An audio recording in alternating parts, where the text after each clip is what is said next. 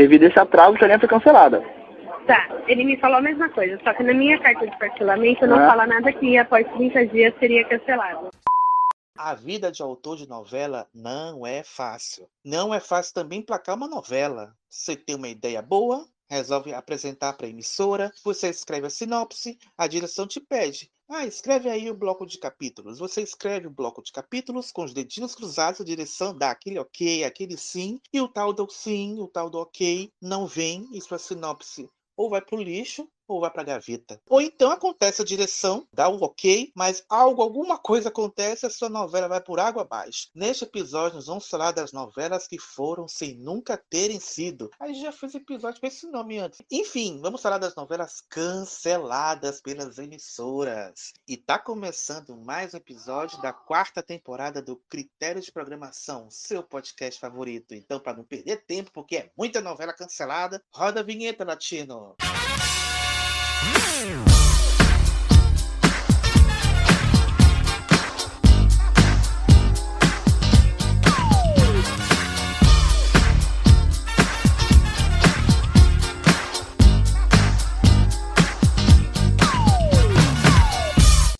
A reprise de Carrossel não deu o resultado esperado pela direção artística desta emissora. Por esta razão, deixará de ser exibida, voltando à nossa programação dentro de um ano. E, gente, antes da gente começar esse episódio, eu queria dar a fonte dos sites que nós pesquisamos aqui. É, se o João tem um site também para dar, ele forma na sequência. A base desse episódio foram os seguintes sites ou blogs. O blog agora que são eles, o site Observatório do Cinema, mais especificamente a matéria escrita pelo Diego Almeida, também matérias do Planeta TV, o RD1, onde a gente viu uma matéria do Du Seco listando essas novelas. Também pesquisamos no TV História, com uma matéria do Alexandre Pequeno e no portal Quem. Tem alguma fonte, João, para informar aqui nossos, nossos ouvintes, caso queiram pesquisar mais sobre, ler sobre, enfim.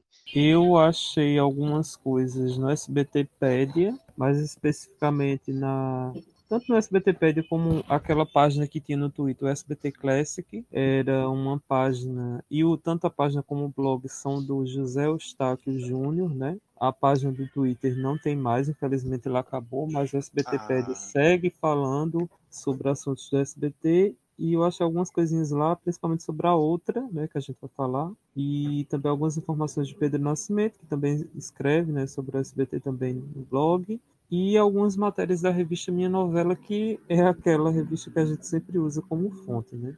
Até Minha novela que é a colecionei fonte básica do João, né? isso. Gente, uma coisa curiosa, né? É, recentemente foi cancelada, né, João, a novela da Alicia Manso, né? Causou uma comoção aí na bolha noveleira, nas redes sociais, entre os noveleiros, enfim. Nós vamos falar que a gente achou disso, calma. É, a gente já estava com essa ideia é, engatilhada quando a gente recebeu um pedido de um dos nossos ouvintes, Daniel de Lohan, que mandou o seguinte. Amores, CritériosCast, arroba CritériosCast, mandou lá no, no Twitter, né? Faça um episódio comentando sinopses que foram engavetadas e novelas que foram canceladas. Pedido feito, pedido aceito, né, João? É assim que a gente funciona. E se você tiver um pedido para fazer, não sacane, mande pra gente. Mas, por favor, gente, não mande pedidos é, para falar de novela tal, novela X, porque a gente não faz mais episódios assim, né? A gente. Porque a gente recebe pedidos de. Ai, faz episódio sobre ah, Ciranda de Pedra, episódio sobre Rock Santeiro, faça episódio sobre Rosinha do Sobrado. A gente não faz mais, porque a gente prefere pesquisar essas novelas quando elas vão estrear no Viva, quando elas vão pro Globoplay. Para isso a gente tem que ter a listinha delas com antecedência, para a gente pesquisar bem e tal. Já foi esse o tempo, né, João, que a gente fazia esses episódios aleatórios assim, né? Mas hoje em dia não dá mais. Então, é, sobre esses assuntos, vocês podem pedir à vontade. Mas sobre novela, não se preocupa, gente. No dia que entrar numa plataforma ou no Viva, a gente faz, tá certo? E a gente quer muito agradecer ao Dani por ter feito esse pedido. E, gente, a lista é grande, é muita novela cancelada, muita novela engavetada, enfim. Algumas, de um jeito ou de outro, acabaram vendo a luz do sol, né? Outras, infelizmente, seguem lá, trancadas. Vamos começar, João, com a primeira a gente vai seguir também uma ordem cronológica da gente. A gente vai uma ordem cronológica que fica mais fácil para nós também. Túnel do Tempo. A primeira novela que nós vamos falar aqui, nós até falamos um pouco dessa história no episódio da semana passada, que você deve ter ouvido o episódio sobre a obra de Rubens Evald Filho, que é a novela O Acidente, né, que seria escrita por ele, Rubens Evald Filho, e pelo Silvio de Abreu, e seria exibida pela Tupi em 1977.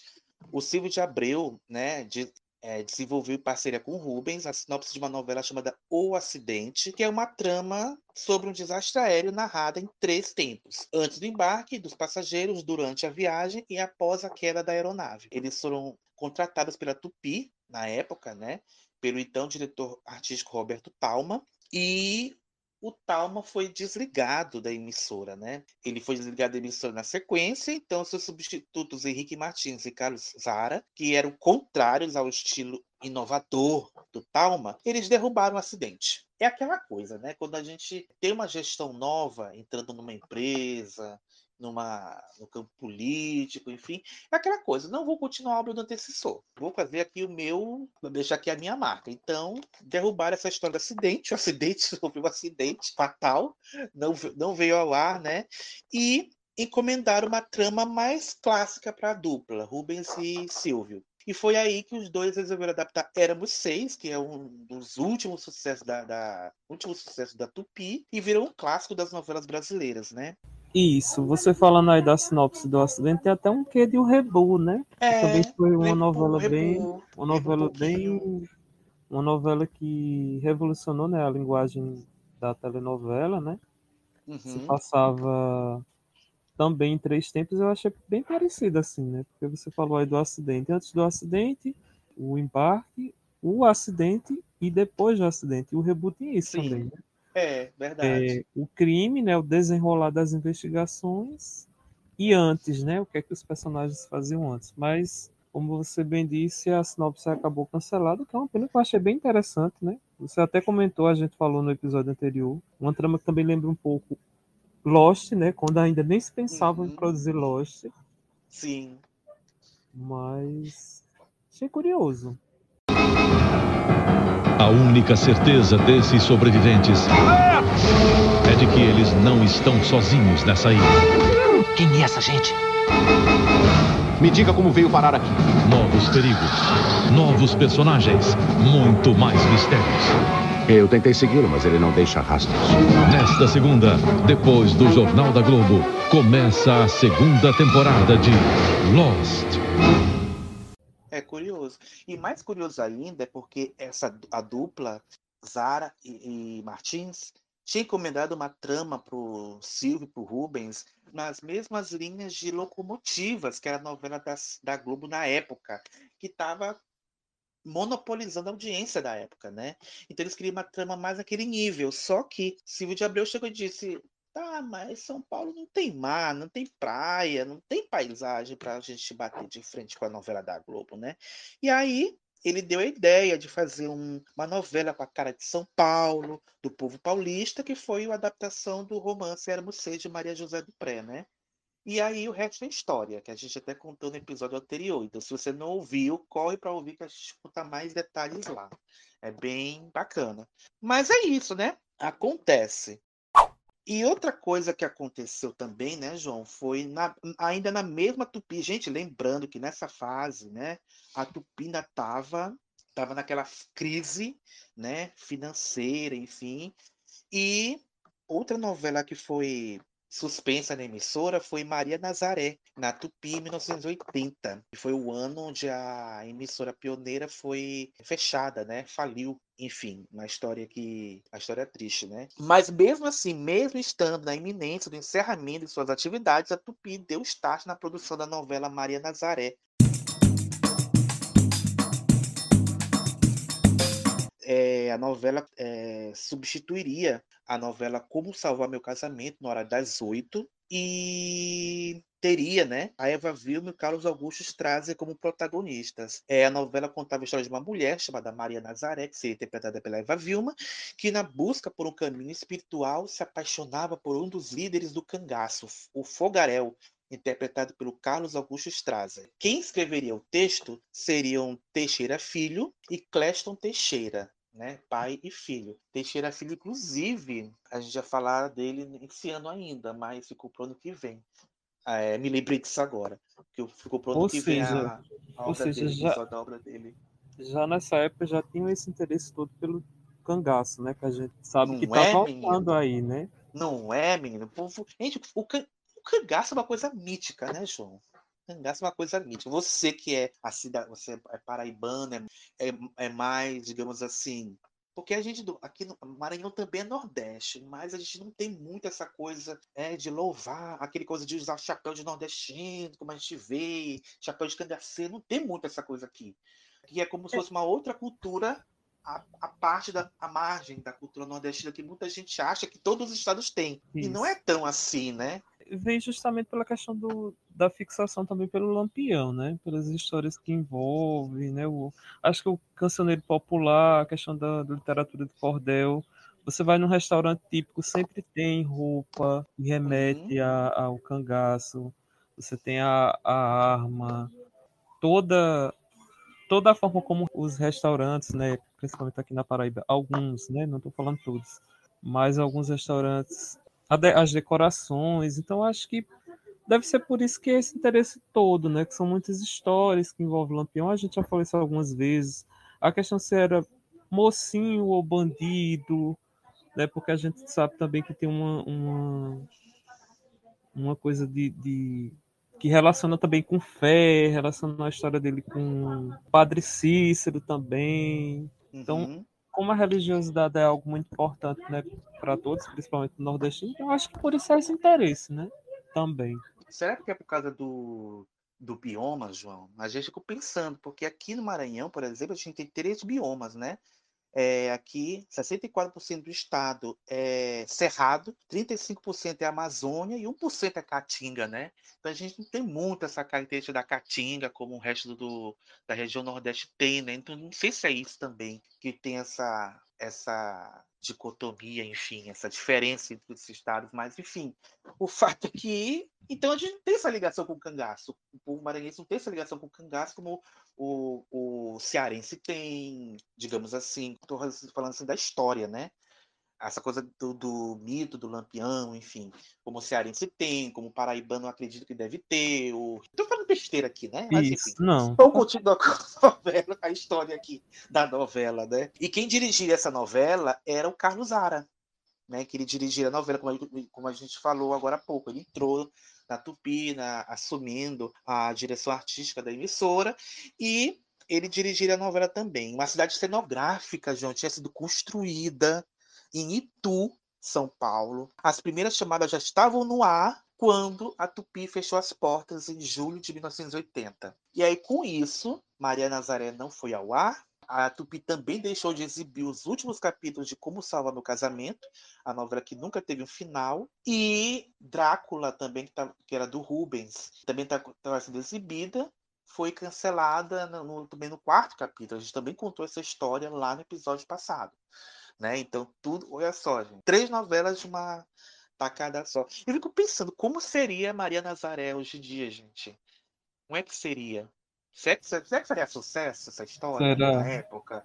A gente não tem respostas, né? É, Mas enfim. inclusive, eu achei uma matéria, não sei se você viu, que tem uma matéria, não sei de onde foi, né? Mas estava no blog Memória da TV, falando aí dos preparativos, e tem uma foto do Carlos Augusto Strasser é, vestido, né? Do Lampião. Sim, eu vi essa foto, eu vi essa foto, eu vi essa E, foto. e diz assim, né? Vem aí o novo rei do cangaço. A matéria é curtinha, né? Eu acho que dá lê, lê. pra gente ler, né? lê. Ele vai seguir os passos de Lampião e virar lenda. Fogarel, o novo e impiedoso rei do cangaço, cujas façanhas a Tupi mostrará diariamente às oito da noite na novela Maria Nazaré. Fogarel é mais um grande desafio para Carlos Augusto Strasser. É muito bom que as novelas deixem de falar só do Sul, de São Paulo e do Rio está mais do que na hora de nossos autores e diretores retomarem os temas regionais como os cangaceiros mostrados nesta produção da Tupi. Viver fogaréu não vem sendo fácil para mim, porque sou um homem da cidade. Nasci e fui criado em São Paulo e o cangaceiro não chega nem a ser um homem do campo. Ele é um verdadeiro animal da caatinga, né? Que você falou, né? Talvez É. o fascínio venha justamente por isso também, por conta da região. Aí ele continua, mas apesar de violento, meu personagem tem as suas contradições e há momentos em que se mostra doce e humano. Quanto mais Straza estuda seu papel, mais se apaixona. Estou fascinado pelas coisas do Nordeste. Às vezes chego até a me perguntar por que não nasci num lugar tão maravilhoso como o Nordeste. Maria Nazaré está despertando minhas mais profundas raízes brasileiras. Fecha aspas. E ele tá muito lindo e cangaceiro, né? Eu- Tá, menino. Tá, eu fiquei, meu Deus do céu. Ah, enfim. Engraçado que o nome do homem é Fogaréu, né? Lembrei de uma música. Ai, o fogo. Exato. Olha o fogaréu queimando as pontas da palha do meu chapéu. Isso é pra quem não queria que eu cantasse nos episódios. Ai, João, e também no Teledramaturgia, outra fonte que também sempre está presente aqui no critério, eu também achei uma, algumas falas né, do Cleston, que seria o colaborador da novela junto com o pai dele, o Teixeira Filho. Ele disse o seguinte, abre aspas, fui à Bahia, rodei Pernambuco, Ceará, Paraíba, Sergipe, Alagoas, rodando com uma Brasília da TV Tupi do Recife, ao lado de um repórter cinematográfico, 16 milímetros e um motorista. Entrevistei cangaceiros, filhos e filhas deles, pesquisadores, tirei centenas de fotos, visitei os museus sobre o tema que tinham objetos reais e material criado para os filmes que retratavam o cangaço, entre outras coisas. Tudo isso se transformou num grande relatório que entreguei para o Ciro Del Nero. Infelizmente, fiquei sabendo que todo esse material foi queimado por uma das administrações que tentaram salvar a Tupi. Também começou a preparação de atores com trabalho de linguagem, sotaque e palavreado do cangaço. Foram produzidas as peças modelo do figurino para reprodução em grande número, ou seja, aumentaram as dívidas da Tupi, pois tudo ficou no crédito. Era assim que se faziam as produções na emissora. E o Clash finaliza, né? O material gravado seria usado para gerar imagens que a emissora usaria na abertura e na divulgação da novela. E lembrando que a história nunca chegou a ser utilizada na televisão. Ficou aí, né, João? Perdida nas brumas do tempo. Enfim. Ah, na sequência, a gente já dá um pulo, né? A gente já dá um pulo para 1990. Aí, João, me lembrei também que de Forças do Desejo, né? Que não seria exibida nos anos 80.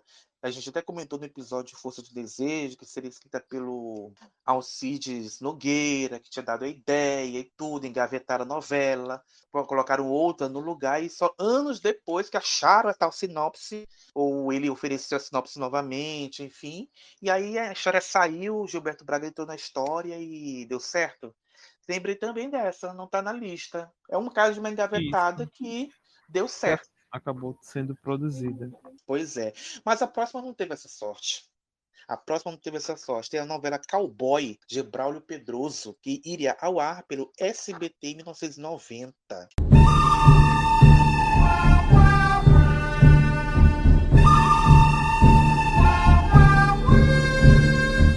E Braulio Pedroso, vocês sabem, já falou dele aqui várias vezes, ainda não tem episódio para chamar de dele, mas vai ter em breve. Ele é o autor da inovadora novela Beto Rockefeller. Ele que é o pai do Beto Rockefeller, né? E o Braulio Pedroso queria fazer uma nova versão de Beto Rockefeller para o SBT. Ele foi contratado pelo SBT pouco antes dele falecer, né? Antes de trazer o famoso bicão de volta para a telinha, no entanto, ele desenvolveu o argumento de uma novela chamada Cowboy, sob encomenda de Walter Avancini, que na época era diretor de dramaturgia para aquele que seria o novo horário de novelas do SBT, horário das sete da noite. É, Cowboy traria o universo do rural chique paulista. O que é o rural chique paulista? Não sei. Enfim, através de seu protagonista, um lavrador que se tornara fazendeiro e criador de cavalos. O aclamado cineasta Roberto Freire seria o responsável pela direção do projeto que, já sabemos, né, não foi adiante. Isso, eu acho que nessa época, porque a gente sabe que o SBT tem algumas fases, né, tentando produzir dramaturgia, aí se une com uma produtora independente, né, Uhum. para produzir, se não me engano, Cortina de Vidro, né? Foi aquela novela do Valci. Acho que até antes vem Brasileiros É, e an- Brasileiras, também É, não foi dá an- certo, é, né? Cortina de Vidro de, é, de 89, eu acho. 88, 89. uma- E Brasileiros e Brasileiras é desse ano. No finalzinho de 90 ou começo de 91. Por aí também. Por aí também. E nessa seara também, né, o SBT continua tentando achar textos, né? Pois é, né? Aí lembrei dos textos da Janete Claire que eles compraram e tá lá, né? Pegando poeira na Mofando. gaveta. Ah, E dizem que ainda tem uns 10 anos, viu? Pra eles perderem, ainda tem tempo. Ainda tem tempo? Meu Deus do céu, gente. A gente sabe que vai perdendo. Ai, não! Aí vale lembrar que o Braulio Pedroso faleceu no mesmo ano de 1990, né? Foi, então foi bem antes dele morrer mesmo. Ou seja, se a novela fosse ao ar, com certeza ele não terminaria, né? Ele não terminaria a novela, olha só. Olha só.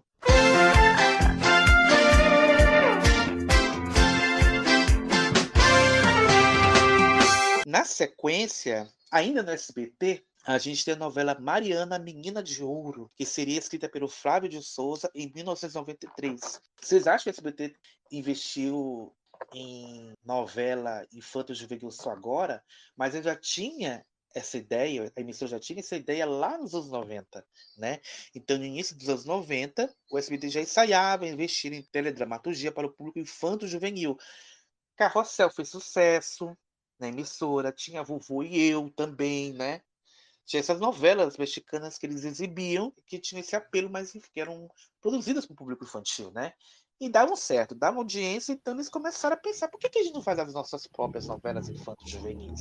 E se não me engano, e se não me engano, Vovô e Eu é uma das favoritas do Jeff. Jeff, né? do Jeff. Do Jeff, E eu verdade. super acho que daria um remake também atual, né? Porque essa atual não tá indo bem, né? Pois é, né? Pois é. E aí, assim, eu já imaginava, mas enfim, né?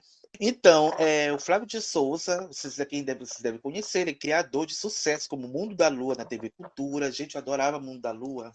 Eu adorava Mundo da Lua. Não perdia no Mundo da Lua, adorava. E ele foi contratado para escrever essa novela, Mariana, Menina de Ouro. A direção seria de Fernando Meirelles, né? E contava a história de Mariana, lógico, é uma menina que passava o dia com a empregada, que seria vivida pela Denise Fraga, enquanto os pais, uma jornalista vivida pela Mira Haar, não conheço a atriz. Quem é Mira Haar?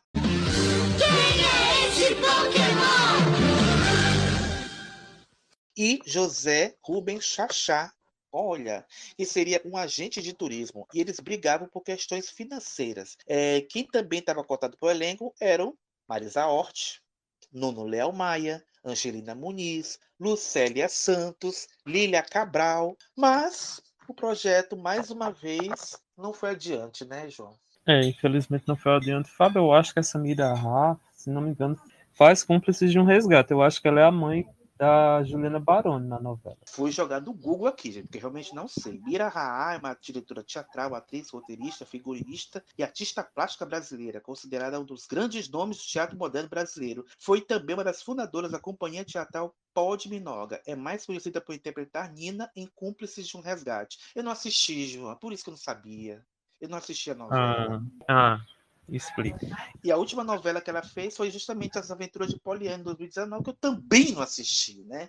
Enfim, É, acontece. no SBT Wiki, né, que é uma página que é relacionada ao SBTpedia, eu achei mais detalhes sobre Opa! Mariana, a Menina de Ouro. Conte, manda. É, além disso que você falou, né, da direção do Fernando Meirelles, eu achei que a trama teria originalmente 130 capítulos e 25 personagens, além do Fernando Meirelles, o Hugo Prata, né, seria um dos diretores, não sei quem é o Hugo Prata, mas enfim. Direção Você de arte, sabe que é Hugo Prata?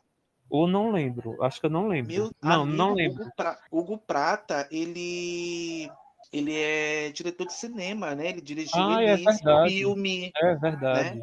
Pelo amor de Deus, se não me engano, ele tá dirigi... ele dirige essa série do Globoplay, As Aventuras Enfim, de o- Duval, se não me O engano. SBT estava investindo, né? Tava, Olha, tava bem. a direção de arte seria de Isabela Estela, Uhum. direção de fotografia de César Charlone, figurino de Carlos Gadin e maquiagem, e maquiagem de Westerley Dornelas. Foi o próprio Fernando Meirelles quem convidou César Charlone para integrar a equipe da novela. Eles assinavam juntos à época várias, várias campanhas publicitárias, como da marca Brastemp, como destacou o jornal o Globo, aí tem a data em 1 de agosto de 93. Abre aspas, vai ser uma novela realista, com a grande novidade de ser uma produção bem realizada fora da Globo vamos dar um tratamento visual muito cuidadoso, coisa que o pessoal de publicidade está acostumado a fazer. Ao Jornal do Brasil, em 27 de fevereiro de 93, Flávio de Souza contava sobre a história da produção. Contará a história de uma garota de 10 anos que fica muito com a empregada, né, como o Fábio comentou, enquanto os pais brigam por questões de dinheiro. No início da história, a garota vê o fantasma do avô morto e todos pensam que ela enlouqueceu. Mais tarde, todos passarão a ver o fantasma que participará dos problemas da família. Aí temos detalhes também de alguns nomes do elenco que chegaram a ser dados como certo, né? O Ari França, por exemplo, o namorado da empregada, que seria um motorista de táxi, a Denise Olha. Fraga, que o Fábio comentou, né, que vivia a empregada doméstica, Mira a Raar, né, que seria uma jornalista, mãe de Mariana, José Rubem Chachá, um agente de turismo, pai de Mariana, Yara Janra, tia da Mariana, Patrícia Gaspar, amiga da Mariana, se não me engano, essa Patrícia Gaspar faz o Castelo Ratimbu, né? Mariana Suzá Dorothy, uma secretária ex-evitada do pai de Mariana, que seria substituída pela Cris Couto. Hum. A Eti Fraser, que faria a avó da Mariana. A Elisângela, João Vitti, Angelina Muniz, né, que o Fábio comentou também. E uma curiosidade é que teria uma participação de uma cantora né, muito querida nossa, né, que felizmente nos deixou esse ano, que seria quem? Rita Lee. Olha! Antes de você, antes de você falar que nos deixou esse ano, eu já disse Ivete Sangalo. Não, meu Deus. É... Ai, meu Deus do céu. E ela seria. Aqui... Ah, continue. Ela, ela, ser, ela, seria, ela seria a tia solteirona e Holanda. E outra participação também é daquele moço do Bombril, o Carlos Moreno. Carlos Moreno. Olha. Então, gente. seria interessante, né? Olha assim, olha, gente. Gente, o Flávio ainda tá vivo. Quem sabe ele não lembre e ofereça para um streaming. Eu acho que rende uma coisa para o streaming. Uma novela infantil para o streaming. Imaginou? Seria uma boa. Enfim, e já pesquisando aqui o, a biografia do Flávio de Souza, descobri que ele foi ex-marido da Mira Ar. Ele foi casado com ela. E ele é tio da Marimun. Lembra da Marimun, aquela que pinta o cabelo, tal, não sei o que. que... Ai, adorava o Scrap com é, ela. Scrap MTV, é. o Acesso MTV. Pois é. Olha, Fábio, achei, achei mais nomes que estavam cotados aqui. Aí diz assim: como os pais de Mariana se separam nesse caso duas vezes, Mariana terá ao todo três pais e três mães. Além de Miraar e José Rubem Chachá, também chegaram a ser cotados para serem os pais da menina Lília Cabral, Nuno Léo Maia, que você falou, que eles foram contratados para o novo núcleo de dramaturgia. Inclusive, o próprio autor Flávio de Souza seria o terceiro marido da mãe de Mariana, o viúvo milionário Afonso, que fazia parte do núcleo fantástico da trama. Nunca uhum. foi divulgado exatamente quem casaria com quem nesse formato de vários casamentos. É possível até que algum ator tenha sido substituído por outro, enfim. O elenco também traria uma menina estreante chamada Júlia, que era considerada um gênio pela direção, que viveria a criança protagonista Mariana, a atriz Marisa Hort, que chegou a aceitar o convite, mas desistiu, e ainda Júlia Gunn, Raul Gazola, Guilherme Leme e a cenógrafa Daniela Thomas, né, que chegaram a ser cotados. Paulo Altran, por sua vez, recusou a proposta em virtude do espetáculo Céu Pode Esperar. A novela acabou virando um projeto de mini-novela, 60 capítulos, 60 capítulos com opção para chegar a 90, depois minissérie, série de 30 capítulos, adiada para 94 por problemas financeiros e finalmente cancelada. Com isso, alguns atores deixaram a emissora e outros continuaram contratados e foram fazer a Justiça dos Homens como foi o caso de Lília Cabral, Nuno Léo Maia e outros atores também acabaram integrando o elenco de Éramos Seis, como Denise Fraga, Angelina Muniz e João Vitti, como a gente comentou no episódio da semana passada, que foi a novela do Rubens Evoto Filho e do Silvio de Abreu. Uhum. Que curioso, eu acho, eu acho que irritaria. Eu acho que faria sucesso. Eu também acho. Não sei. Eu, eu acho que faria sucesso. Eu acho que pode. Gente, alguém Imagina se esse episódio cai no ouvido de algum diretor de streaming, ele escuta essa, essa sinopse e se anima, poxa, eu vou procurar o Flávio de Souza pra gente fazer isso pro streaming. É, porque no, modéstia à HBO, parte, pra Prime modéstia à Video. parte, né, Fábio? A gente É. é linha direta, né? enfim, É linha né? direta. É Gustavo Reis que escutou o episódio. E será que vem Gustavo Pois é. Reis pro episódio? Não sei, gente. Será que vem? Que ele se ofereceu. Não sei. Pode ser que sim, pode ser que não. Eu não, eu não crio expectativas. Se acontecer, maravilha. Se não acontecer, maravilha também. Mas ouvir ele vai. De um jeito ou de outro, ele vai. Enfim, deixa vai que. Vai que o universo conspire. Ó, seu Flávio, eu tô aqui na torcida. Eu acho que enquanto há vida, há esperança. A gente não pode é, desistir. Ah, vamos continuar para a próxima? Essa próxima eu me lembro, João. Eu li, eu li matérias na época. Eu tinha uma certa expectativa, né? Porque essa aqui seria uma minissérie, mas depois foi elevada para novela. Porque assim, gente, a gente não vai falar de minissérie cancelada aqui, tá? Porque senão ia ficar muito grande, a gente vai ficar se focar mesmo só nas novelas, tá? Mas a gente sabe que tem minissérie também que foi cancelada, mas a gente vai focar aqui mesmo só nas novelas, tá? Quem sabe se fizer sucesso esse episódio, a gente não faça um parte Quem 2, sabe, um né? É, se irritar. Se irritar, a gente faz. Pelo amor de Deus. Se irritar, a gente vai. Então não deixa esse episódio irritar, gente. Curta, compartilhe, mande pro seu amigo que gosta, divulgue nos seus stories, porque é importante, dê nota pra gente. É muito importante também. Vamos falar de Mar Morto?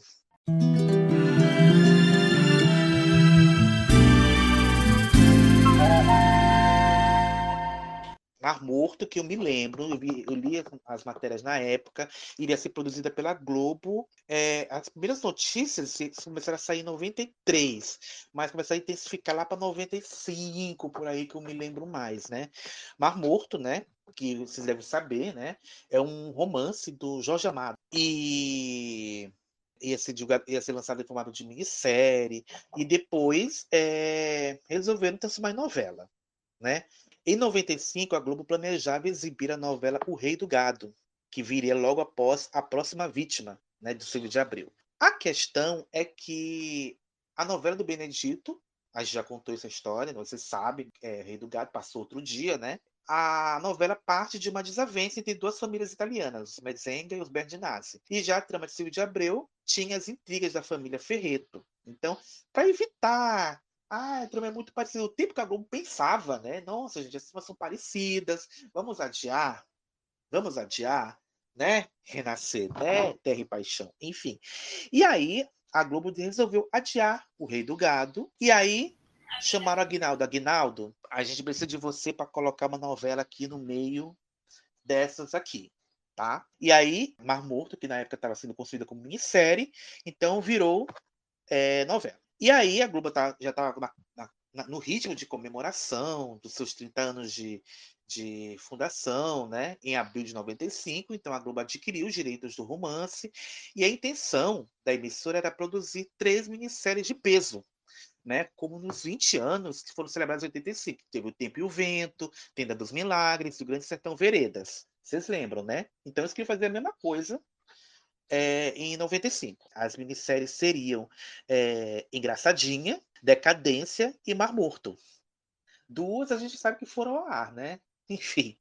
E aí, naquele ano, Jorge Amado também estava no ar com uma novela da Manchete, que era Tocaia Grande. Você assistiu, João, Tocaia Grande? Eu adorava Tocaia Grande. Nossa, muito boa. E aí, e, o, te, e o texto dele, né, de O Sumiço da Santa, foi vendido para a TV Plus, uma produtora independente, e aí é, a Globo planejava fazer Mar Morto de um jeito diferente, em película de cinema, filmada em 13 e 35 milímetros. A intenção, claro, além de placar a minissérie, era bombar no exterior, né? Olha só, gente, o que a gente faz aqui. E aí, quem seria é, o diretor, mais uma vez, o Fernando Meirelles. Olha só, que com supervisão de Carlos Manga, o Meirelles convocou o uruguaio César Charlon, de, que, que, fez filmes como Feliz Ano Velho, de 87, para a direção de fotografia, e entregou a direção de arte para Yuri, Yuri, Yurika Yamazaki, que era responsável pela aclamada Memorial de Maria Moura, que foi estrelada, é, exibida em 94, estrelada pela Glória Pires. E uma equipe boa, João, contando com José Roberto Sanseverino para a produção executiva, e aí o o Fernando Meirelles foi para Bahia em busca de atores e locações. Mas sempre tem um mais na história, né? Tudo mudou. Tudo mudou em 1995, com adiamento de Rei do Gado e a promoção de Mar Morto às 8 da noite. É, e aí o Aguinaldo recrutou os amigos Ana Maria Moretson e Ricardo Linhares, que já trabalharam com ele em Fera Ferida, Pedra sobre Pedra e Tieta. E, e encarregaram de ajudá-lo né, na transformação de 16 capítulos para 180. Pelo amor de Deus, né? A gente tem muito trabalho. E aí, e Ah. além disso, também foram escalados para compor essa equipe de autores, eu acho que como colaboradores, a Maria Elisa Berredo e o Nelson Nadotti.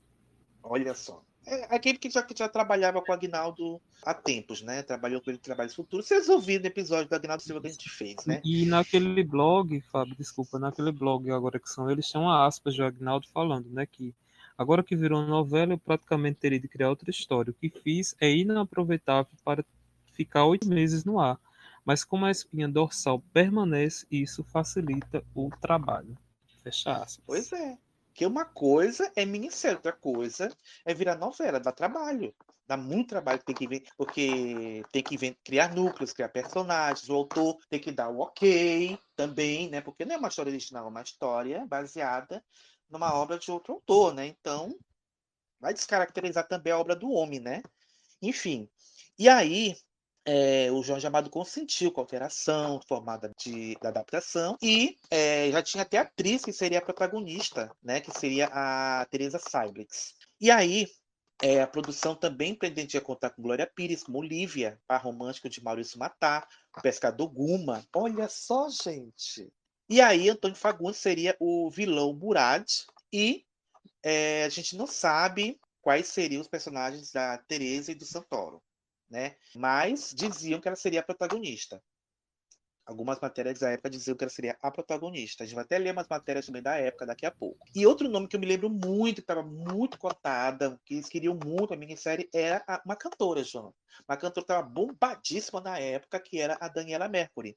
E ela chegou a ser confirmada no elenco para ser a personagem Maria Clara, esposa do mestre Manuel, que não tinha ainda o intérprete definido. E, João, ninguém sabe o que aconteceu Mar Morto nunca foi produzida e a novela perdeu a vaga para Explode Coração da Glória Pérez. Ninguém sabe o que aconteceu. Meu, você não sabe o que, que aconteceu. A Glória Pérez derrubou o Aguinaldo Silva. E aí. E é, sobre essa, essa coisa do, da Daniela, eu acho é uma matéria, né? Da época. É, porque, a- porque a personagem, me lembro que tinha uma matéria que a personagem cantava na praia, no, no mar, uma coisa assim, e pensaram em chamar ela. Pensaram em chamar a Daniela, por isso que queriam ela. Não sei se é isso que você vai dizer, mas. É, eu achei uma, uma daqui da Folha de São Paulo, da Ilustrada, que diz assim: Mercury vai atuar em Mar Morto. A matéria do Luiz Francisco foi publicada no dia 29 de abril de 95. A cantora Daniela Mercury aceitou o convite para participar do seriado Mar Morto, ainda estava como seriado, que deverá ser exibido pela Globo ainda esse ano. A trama é uma adaptação do romance do escritor Jorge Amado. O papel da cantora ainda não foi definido. Daniela Mercury disse também que em junho vai cantar com o rei Charles no Metropolitan, no Rio de Janeiro. Aceitei o convite com muito orgulho agora vou escolher o repertório do show. Hum, fala muito assim da É, de personagem. Sobre o cancelamento, achei também uma matéria da Folha, né, de 29 de junho de 95. Rede Globo cancela a minissérie Mar Morto. A minissérie Mar Morto, ainda chama de minissérie, mas enfim, baseada em livro de Jorge Amado, apontada no início do ano como uma, da- uma das maiores atrações da programação 95 da Rede Globo, teve sua produção cancelada. A versão oficial da emissora foi a de que era preferível guardar o texto adaptado por Agnaldo Silva para uma provável novela a ser gravada em 96. As gravações foram canceladas pela direção da Globo sob a justificativa de seus altos custos, sempre o dinheiro, né? João ia custar 300 mil dólares por capítulo. Lembra que eu falei que ia fazer gravar em película de cinema e tal tudo? Isso é caro, custa caro, né? E outro motivo para o fim do projeto seria a ciumeira de alguns diretores de emissora provocada pelo sucesso de crítica e audiência da minissérie Engraçadinha. O cancelamento de Mar Morto atenderia a interesses contrariados com a subida de cotação do diretor artístico Carlos Manga, responsável pelas minisséries. Enfim, né? Tenso, né? Complicado. E aí, João, lembra que eu falei? Eu disse o seguinte, que ah, seria guardada para uma novela uma, mais para frente. Assim, e foi, né? E foi, porque se você reconhecer alguns nomes, Mar Morto só veio ao ar, de uma certa maneira, veio ao ar em 2001, na, sendo parte da novela Porto dos Milagres, né?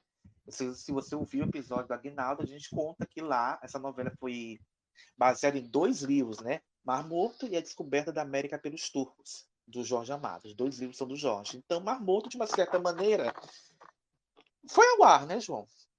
Foi ao ar, mas um pouco diferente, né? Maurício Matar, que seria o Guma, virou o pai do Guma, né? Virou o Frederico, pai adotivo do Guma.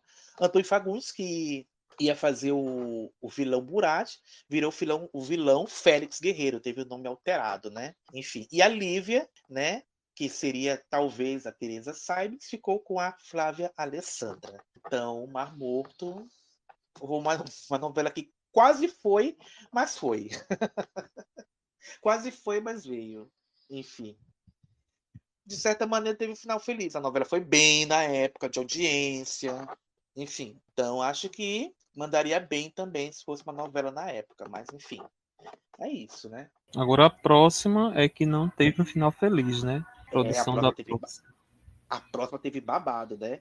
Vamos falar de A Pantera. E o grito da Pantera? Olha o grito da Pantera. Novela de Vicente Sesc que iria ao ar em 96, 1996 pelo SBT, né? Vamos voltar, vamos contar que eram seis, né? Foi aquele grande sucesso. Você ouviu no episódio passado, nós contamos isso. Foi sucesso na versão da Tupi. Foi um grande sucesso também na SBT. É considerada até hoje a melhor novela já produzida pela emissora paulista, pela emissora do tio Silvio. E foi um grande momento na teledramaturgia brasileira, né, João? E aí, é aquela coisa, quando a novela faz muito sucesso, a gente tem que pensar na substituta para poder equilibrar o sucesso, né? Manter ou até levar, né? Mas os, é, as substitutas não tiveram esse mesmo sucesso, e aí Silvio Santos começou a se desinteressar pela produção de novela. Quem se eu quero mais isso? E aí, é, em 96, tentando evitar um estouro no orçamento, a primeira atração a ser rifada da grade possível foi a novela A Pantera. A trama do Vicente César seria substituta de Razão de Viver, né, em novembro daquele ano, de 96, e teria locações em Roraima e uma cuidadosa reprodução dos anos 50 e 60, focada em bailes e grandes cassinos, e a novela custaria em torno de 80 mil reais por capítulo. Mais modesta, um pouco mais modesta comparada com Margota, né? E o Marcos Chetman, né, seria, é, ela responderia pela produção, que seria protagonizada pela Suzy Rego, né? Que vivia a cabocla Cristina. E também cotadas para a Pantera estavam Paulo Altran, Tônia Carreiro. E também contracenar com esses dois mitos né, do teatro e da televisão, animou a Marília Pera, que daria vida à vilã, uma vilã chamada Silvana, e ela também foi contratada pra, na época, João, para fazer a novela e também para ter um programa de variedades no SBT. Ela foi contratada, eu me lembro que ela foi contratada a peso de ouro, saiu em várias revistas. Nossa, Marília Pena da SBT e tudo. Mas aí a novela foi adiada, a Marília ficou encostada lá, ficou lá no SBT, tinha não deram um programa, para ela. Inclusive, e... inclusive, eu lembro que ela participou da vinheta de fim de ano, se não me engano. Pois é, né, João? Pois é. A grande estrela na casa, né? E ficou lá, parada. E aí, aí chega para Marília, Marília, tem uma novela aqui para você fazer. Vamos fazer Pérola Negra? Se topa? Ah, não quero não. Não vou. Não vou, porque Pérola Negra é uma produção mais baratinha, né? Texto argentino, enfim. A Benedita prefere investir em Pérola Negra, que foi ao ar em 98, né? Foi gravada em 97 e foi ao ar em 98. E aí a Marília vazou da emissora, né? Foi a época que ela voltou para Globo, onde ela fez Meu Bem Querer. Fez a, a custódia de Meu Bem Querer. E é isso, né? E se a gente pantera... pensar vilã, né? Pensar também é, era vilã do novela. É. Não deixa de ser é... uma vilã. Acho até mais interessante que, do que seria a, eu... a Silvana. Eu achei mais detalhes sobre a Pantera, mas antes eu queria só comentar que o SBT tem um, uma fixação com os nomes, né? É a Pantera, a Gata, a Leoa. Aí quando é Pedra Preciosa, é Rubi, é Esmeralda.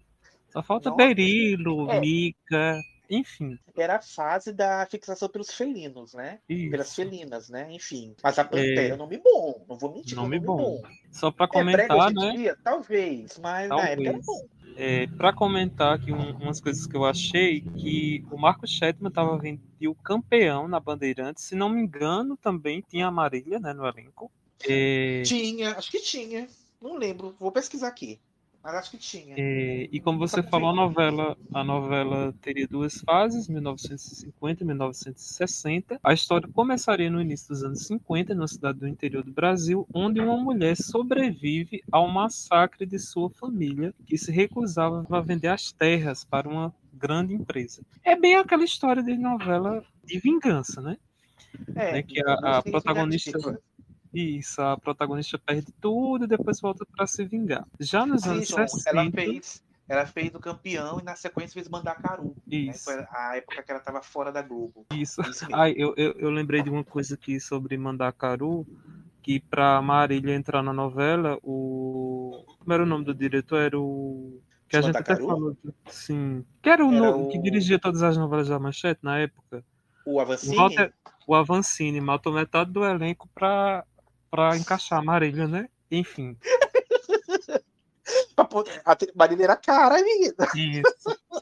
Eu, eu, eu, eu vi o, algum ator falando isso no Conversa com o Bial, né? Que é, ele ia fazer uma pessoa que estava muito tempo perdida na mata e disse, ó, deixe, deixe unha grande, deixe cabelo grande. E aí ele foi deixando, aí foi deixando, foi deixando. Uma hora você entra na novela. E, e nunca entrou, né? Porque o Avancino matou todo mundo, né? Pra Marília e Meu pro Agente Deus Ribeiro. do- É, porque é cara. Enfim. É, e nos anos 60, já nos anos 60 em São Paulo, trabalhando como modelo, né, essa moça, né, que você falou que seria a Suzy Rego, ela iria trabalhar como modelo e iria conhecer o filho de um empresário, que era o empresário que matou a família dela, e quem faria esse ator seria Tarcísio Filho, Eu já achei essa novela parecida com o Privilégio de Amar. Não sei por também. Tem um pouquinho de Privilégio de Amar aí. Mas enfim, vamos lá. Isso. Vamos lá. Aí, sem saber de quem se trata, os dois acabam se casando. Só que o personagem do Tarcísio acabaria se envolvendo com drogas, né? Ele era um playboy que acaba eh, se enveredando pelo mundo das drogas. A Agora eu já previsão. achei Torre de Babel. Já achei agora Torre Isso, de já Babel. tá uma mistura de tudo que a gente já viu. Mas enfim. A previsão era de que a Pantera tivesse 236 capítulos, né? Meu Deus falou. do céu, gente. Gente, enfim. Eu não consigo conceber uma novela tão longa, gente. Também não. Gente, novela muito longa. Eu já me desanimo de querer ver. Nossa. Exato. Vai, vai, continua. É, e o início das gravações seria marcado para o dia 15 de setembro de 96. A primeira fase seria gravada em Rondônia, né, como você comentou. É, o Isso, Vicente Rondônia. Sérgio- Eu tinha falado. Rondônia. tinha ali pensado que era Roraima. É Eu vi aí. aqui no. É, peraí. Eu vi aqui no SBT. É, eu vi aqui no Tá SBTpédia. Como até as no informações Rondônia. são disse contadas, eu vi aqui é. no, no site RD1. Pois é, tá aqui em Rondônia. É. Aqui é, Inclusive. é Roraima. E aí? É Porto Inclu- Velho ou é Boa Vista? Tô confuso. Tô confuso. Enfim. É, inclusive o Cesso né, e o Nito Travesso visitaram Rondônia, segundo a SBTpédia, com direito a sobrevoo de helicóptero através de um agrado do governo local para a escolha de locações. E a matéria continua. As autoridades rondonienses viam na, na iniciativa uma ferramenta para fomentar o turismo da região. Dentre os locais Imagina, previamente imagina. escolhidos para Ia ser a primeira novela a ser gravada no estado de Rondônia. Isso é tudo, isso é histórico. Imagina, ia, é, tem história que até Ó, hoje né, aí- se, se aproveita, né? Ah, a novela tá, foi gravada aqui, o povo vai lá conhecer e tudo. Enfim, Pois ia é. ser babado. ia ser babado. Dentre os locais escolhidos estavam uma estrada de ferro no centro da capital Porto Velho e as margens do Rio Madeira, em Guarajá Mirim. Agora já achei parece com o Beijo Maria. É, um pouco Médio Maria, um pouco Amazônia, né? um pouquinho Não, aí olha só, tem mais. Também estavam programadas gravações no exterior, ou seja, o SBT Olha! Olha! é, cenas no Principado de Mônaco e em Cuba. Meu Deus, gente. Posteriormente, Passade. tem mais. Se fechou para gravar em Paris e Nova York para os primeiros capítulos. Gente, mas essa mulher vai viajar por- por- pelo mundo todo, é essa protagonista? 200 desses capítulos? Meu Deus. É. A gente entendeu um pouquinho que não deu É, certo. não, aí, ó, tem, achei muitas informações. É, é, o Vicente Sessa viajou para os Estados Unidos, onde visitou um museu de roupas e adquiriu chapéus, vestidos, calças e outros gêneros para integrar o figurino da Gente. novela. Meu Da mesma- Deus do céu. Da mesma forma, buscando aprimorar o merchandising, né, sempre dificultado, já que a novela era de época, ele fez um trabalho de pesquisa e fez uma lista com nomes de bancos, cigarros, cervejarias e magazines que poderiam ser usados na trama, pois já existiu naquele período. O novelista ainda trabalhou com quatro hipóteses para ser a protagonista da trama, né, já que era uma mulher forte, decidida, trabalha, como você comentou, né, que seria, seria uma cabocla chamada Cristina. A primeira, Aham. prepare-se. Prepare-se para o primeiro nome. Sabe quem Ai, era? Quem? Quem? Sônia Braga. Ela, Não, gente. Sônia Não, gente. Braga. Depois daquele fuxico que teve na Antônio Alves. Sacrista? Meu Tá Deus dizendo. do céu. Aqui dizendo Meu no SBT. do céu. E o César foi para Nova York com o irmão dela, o Hélio Braga, para tentar convencer a atriz. Mas evidentemente que ela disse: Eu quero fazer essa merda, eu não vou fazer essa merda. Meu Deus. Enfim, Gente do céu. a, a Sônia Braga deve ter fechado a cara, a porta na cara do coitado do César. Não, quando eu vi o SBT, não vou. Imagina. Jesus. Gente, que a Marília Pera é cara, a Sônia é mais cara ainda, gente. Deus. Gente, eu fico pensando, é. como é que o SBT tinha tanto dinheiro para gastar uma novela de mais de 230 capítulos, com viagens internacionais, roupas de grife compradas, joias, tudo. Aí, gente, eu fico pensando, o Vicente Sessa comprou essa- isso tudo, figurino, tudo. Onde é que foi parar, gente? Balda da felicidade, Silvio. Dona Iris, foi, foi parar do armário da Dona Iris. Só É, os casacos de pele, o- as joias. Ai, meu Deus. Ou então Ai. foi usar. É. Meu Deus do céu, gente. Aí agora, gente, prepare-se que Sônia Braga não aceitou, né? Porque tinha todo aquele moído, né? Com a novela Antônio Alves Taxista, disse que foi parar até na justiça. Meu do quem foi o segundo nome que o SBT pensou. Se Ai, meu pai. Marília Pera foi cara, né? Pra ser a vilã. Sônia Braga seria cara. O segundo nome foi ela. A Ela, preferida do Giba. Malu Não. Mader. Malu Meu Mader. Deus, gente. Gente, esse SBT tava investindo alto. Tá. Gente, agora eu fico pensando, se a, se a. Peraí, vamos parar pra pensar aqui. Se a Marília seria a vilã. Certo? Marília seria a vilã. Certo. Primeiro nome pensado, Sônia Braga. Aí já tô pensando aqui, ok. Primeira fase, ter atriz jovem, tudo e tal. Be- Beleza, tá até aqui. Tá ok. Aí depois toca pra Malu. Não, É. gente. É, puxa, não, gente. É puxado. É, gente. Puxar. E, como a gente sabe, a Malu estava na Globo, né? Era um dos nomes do casting.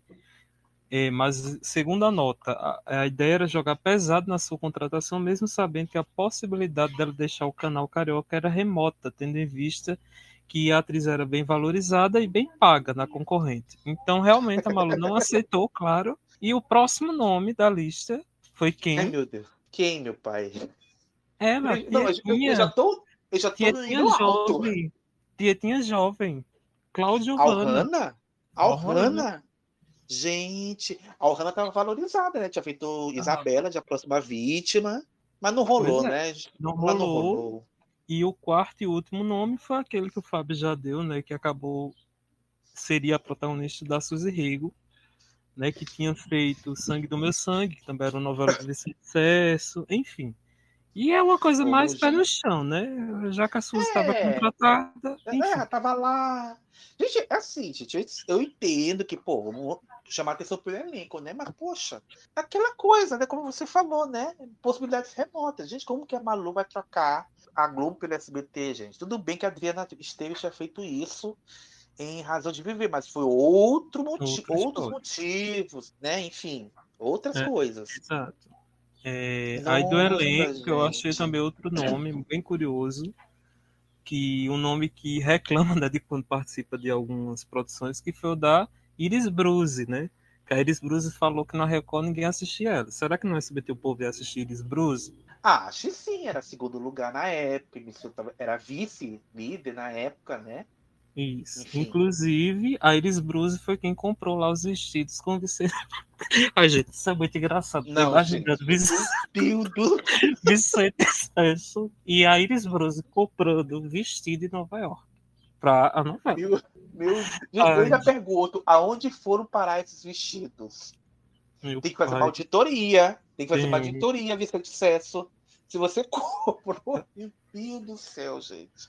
Aí Meu ainda no pai. elenco temos os nomes de Della Novelar, Otton Bastos e o César sugeriu Janira Martini, Marcos Caruso e Jussara Freire, que já eram do banco, né, do SBT, mas eles estavam comprometidos com a série Brava Gente na época, então acabou não rolando. Enfim, a gente falou Sânia Braga, Aham. Malu Mader, Cláudio Hanna, Cláudio Hanna. aham. E- Só top! Só top! temos uma pessoa que está acima de todas elas. Meu Deus do céu, gente. E foi dada como certa no elenco. Sabe Quem? quem? Quem? A maior. A que não levou o Oscar. Fernandona? Fernandona. Meu Segundo Deus a matéria, céu, né? gente. Gente. Não, não. Será que ela seria a Ai. avó da. Da, Meu da mocinha? Da mocinha? Ou a mãe da, ou é a mãe, a mãe da Marília Pera? Não sei. É. Vai, vai saber, né? Enfim. Então vamos lá, Gente né? Diz aqui o SBT pede que Fernanda Montenegro chegou ser dada como certa. Tamanho era o avanço das negociações que levou Newton Travesso ao Rio de Janeiro para conversar com a atriz pessoalmente. Contudo, a Globo agiu nos bastidores para melar a contratação dela. Claro, né? Quem nunca, né? Quem nunca? Quem nunca? Inclusive a ideia. Vou perder Fernandona? Ai, né? Não. A ideia era tornar as contratações de Marília Peira, Malumada e Fernanda Montenegro uma espécie de símbolo para comemorar os 15 anos do SBT, eh, já que César queria três nomes de peso para a trama. Contudo, eh, apenas né, o nome de Marília Peira acabou assinando com a emissora. Além delas, os atores Luiz Guilherme, Tônia Carreiro, Everton de Castro, Paula Altran, Marcos Plonka e Oscar Magrini foram cotados para o elenco. Contudo, né, o alto custo para a produção, inclusive as gravações que eu já comentei, a dificuldade de buscar nomes na concorrência, eh, adiaram o início das gravações. Cerso argumentava né, que seriam essenciais a visita para outros países, então ele não abriu mão, ele bateu o pé. Eu quero minha novela por cena no exterior. cara. Isso. E além disso, né, o SBT estava naquela fase do, do complexo da Anhanguera, né, o novo CDT, então estava tendo reformas e a acabou sendo adiada, né? A produção foi super adiada até que chegou finalmente a ser cancelada. Nossa, meu Deus do céu. Meu Deus. E eu achei que também, eu também vi aqui que a novela entrou nos planos do SBT para ser produzida em 97, mas para ser totalmente gravada pela JPO, uma, gravada, uma produtora independente de Roberto Talma e José Paulo Valone, né? Isso. E- E acabou produzindo direito de nascer, se não me engano, né? Essa produtora. Sim, sim, exato, exatamente. Gente do céu. Gente, essa novela deu um embrólio, meu Deus do céu. Meu... E aí, a, Mari, a Marília é, assinou o contrato com esse SBT por um ano e o contrato estava para acabar, né? E aí, ah, não vou ficar aqui não. Vou ficar aqui não. Aí disse que depois que foi cancelado, né, disse que o César tentou ligar para o Silvio Santos. E o Silvio respondeu: César, liga outra hora, agora estou muito ocupado. Enfim, Meu Deus, que horror. Ai, meu Deus, que horror. E aí, o que, que o César fez? Depois desse corte, desse fecho do Silvio.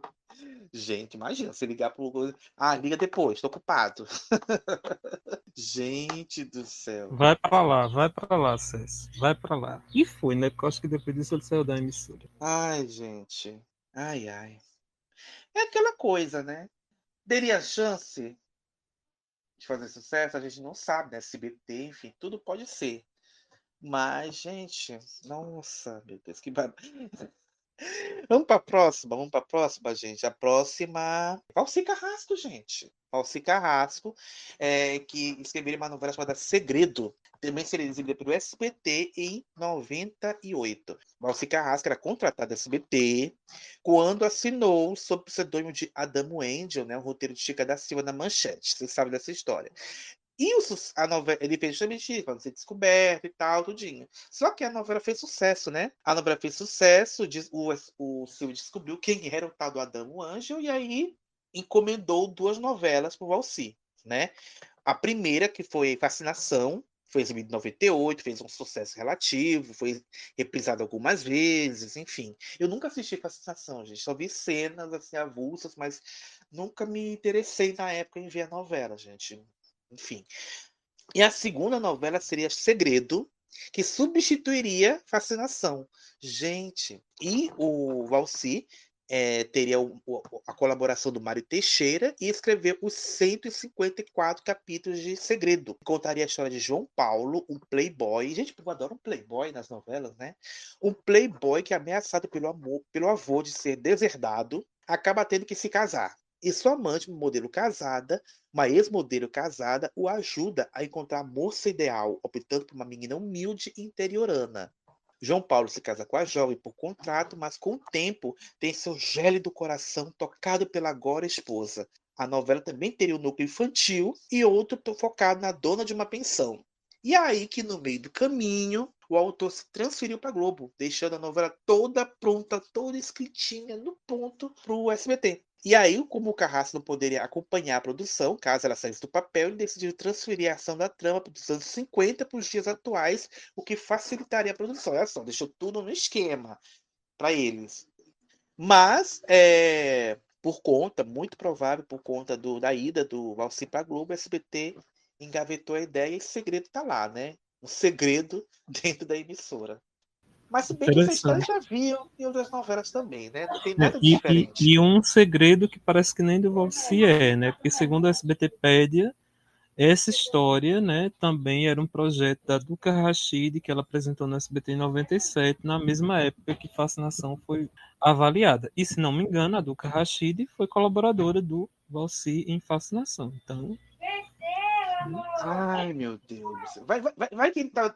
Vou assinar aqui para dar um up, enfim. Gente do céu. Ai, ai. Enfim, tá lá, né? Quem sabe um dia. Mas é, tá quem lá. sabe nunca. Né? Também né? achei que.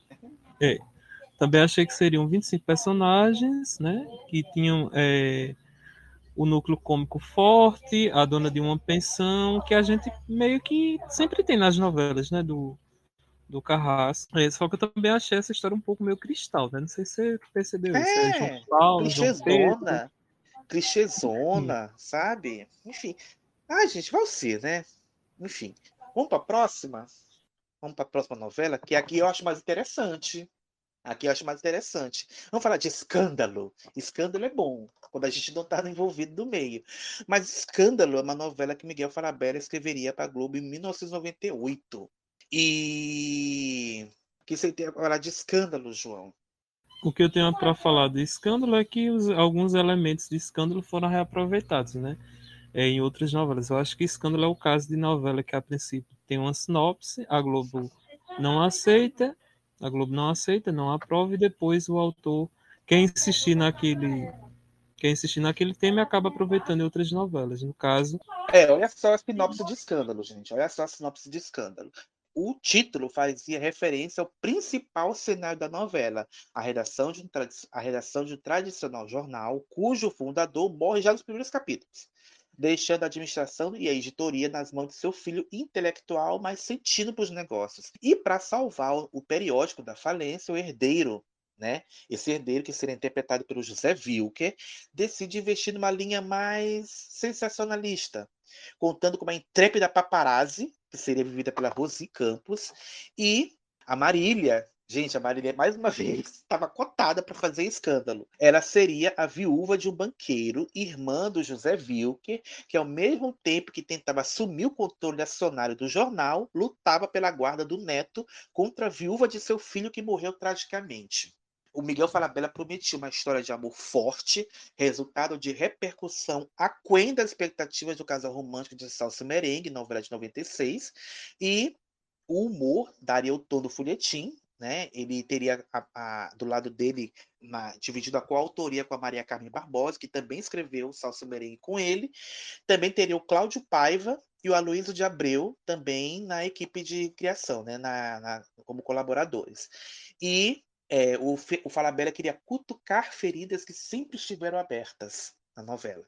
E também, além da corrupção, outros temas abordados seriam a ética, a homossexualidade, o ofício do artista, racismo, enfim, Arlete Salles faria uma atriz decadente e teríamos também uma, uma família negra de classe alta, formada pelo Clementino Quelé, Chica Xavier, Elisa Lucinda e Zezé Barbosa. E aí, e aí, essa história aqui é muito boa.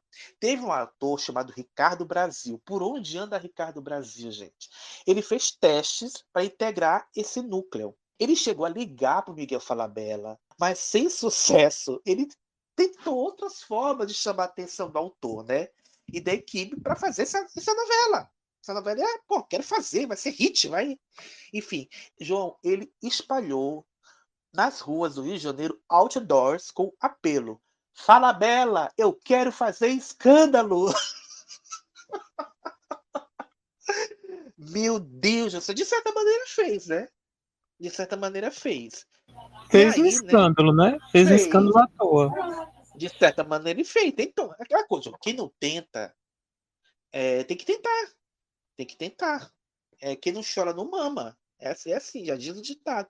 E aí, João, nem o Ricardo Brasil e nem Miguel Falabella fez escândalo. A novela foi gavetada, a Globo preferiu colocar Meu Bem Querer no lugar para substituir Corpo Dourado.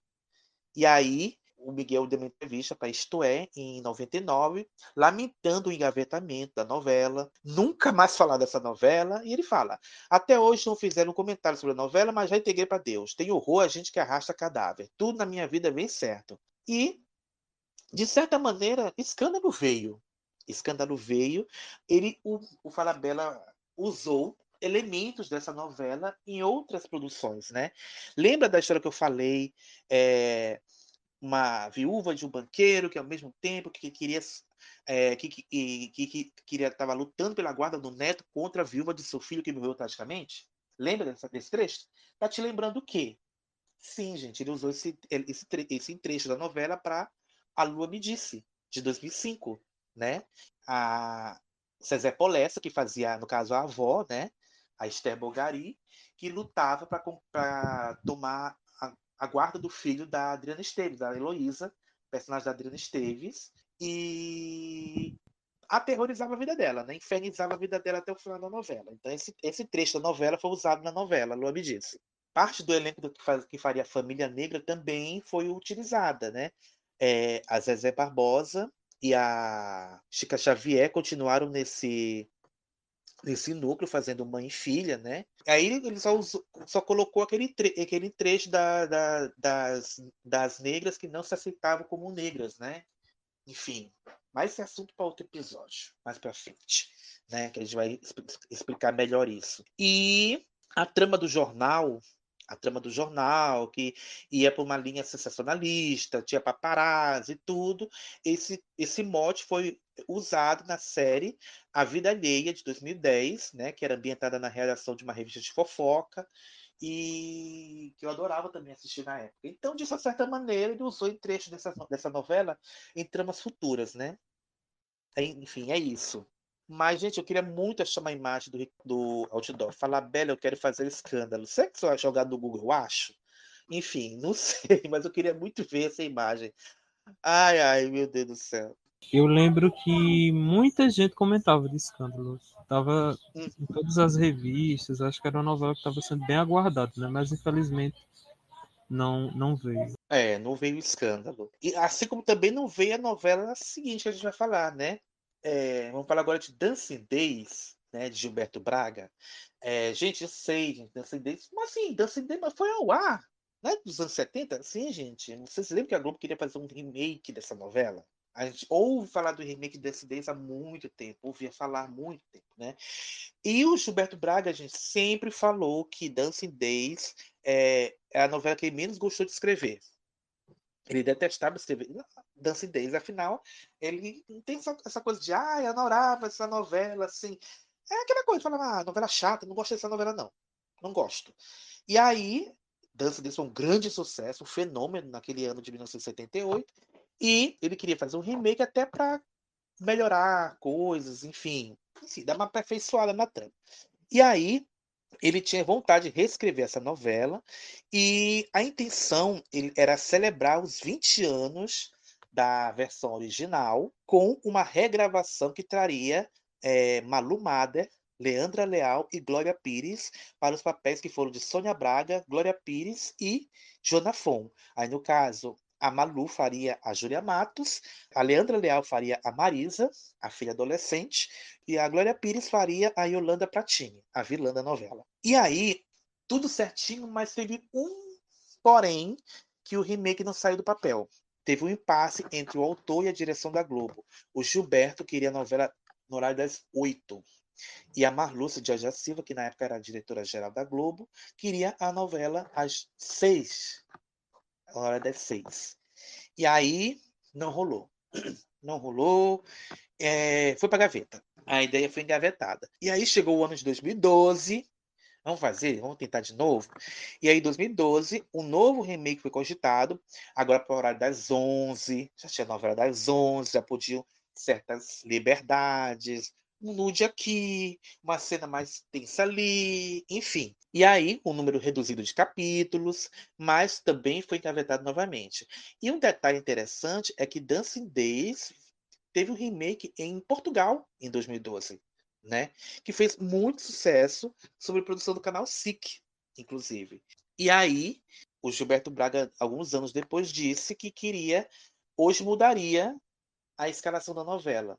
Hoje ele escala, que Hoje, naquela época, ele escalaria a Camila Pitanga para fazer a protagonista Júlia Matos. Ai, gente, eu fico pensando, gente, Dancing Days é uma novela tão da época dela que eu fico pensando o que seria a discoteca hoje em dia, naquela época de 2012, naquela época de 98, seria uma boate, ok.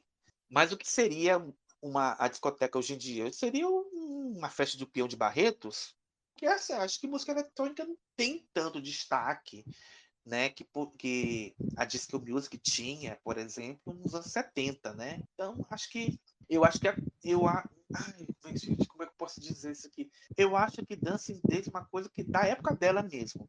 Acho que é uma coisa é por conta disso, assim, não estou falando da história principal, da, das tramas, mas todo aquele contexto acaba aqui meio datando a novela, né? Eu não assisti a versão portuguesa. Eu não assisti a versão portuguesa. Na época eu tinha Sky, mas eu não tinha acesso aos a SIC. Na época eu tinha a, a SIC, eu, eu via na programação, só que eu não tinha acesso aos canais, então não, não vi nada da, da versão portuguesa. Tem algumas coisas no YouTube, mas não vi muita coisa também não. Mas sei lá, João, acho que se eu fosse fazer hoje em dia, não teria o mesmo charme, sabe? Da versão de 78. Não sei. É, hoje em dia seria um dancinha de TikTok ou sertanejo, né? Então. Dancinha de TikTok. Dancing Days TikTok. Sabe? Ai, ai, não sei. Não me anima, não. Assim como não me anima o remake de Vale Tudo, a gente já falou sobre isso. Provavelmente vamos falar novamente, né? Mas, gente, essa versão de portuguesa de Dancing Days, eu tava vendo aqui, essa novela, João, teve 341 capítulos. 341 capítulos. Ficou no ar entre junho de 2012 e setembro de 2013, mais de um ano no ar. É porque Portugal, a novela é longa mesmo. No Brasil, que é aquela coisa, quer novela mais curta, aí tenta estabilizar, aí depois volta as novelas longas, enfim. Mas, gente, 341 capítulos, meu Deus do céu. Nossa, dá até tontura de pensar. Mas, enfim, é, vamos para a próxima. A gente até falou dessa história no episódio autor, mas vamos falar de novo, né? Que é A Dança da Vida, que seria escrita pela Maria Adelaide Amaral e exibida pela Globo em 2001. Nós já contamos essa história, a gente poderia muito bem trazer aquele trecho para cá, Poderia, mas a gente vai falar de novo para vocês aqui. É, como eu já falei, a Maria Adelaide Amaral seria autora dessa novela, que substituiria a padroeira, né, a padroeira que foi um fracasso na época, um flop na época, enfim. E mas a novela foi classificada na época pelo Ministério da Justiça como não recomendada para menores de 12 anos. Motivo: ela tinha um enredo potencialmente polêmico. Ela iria ao ar às 18 horas, como já falei, substituindo a padroeira, e teria como protagonista Fábio Assunção, que daria vida ao protagonista, o honesto Daniel.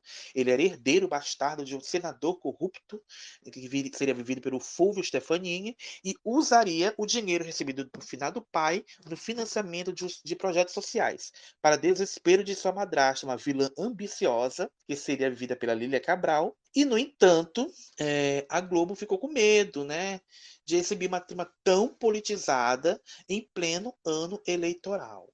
E além disso, temos na novela a presença de uma prostituta e de um garoto viciado em drogas nos núcleos secundários, que também foram vistos como fatores de risco. Né? Vale lembrar que a, a Glória Pérez ainda não tinha feito sucesso na época com a, a, com a Mel na novela. Então não tinha.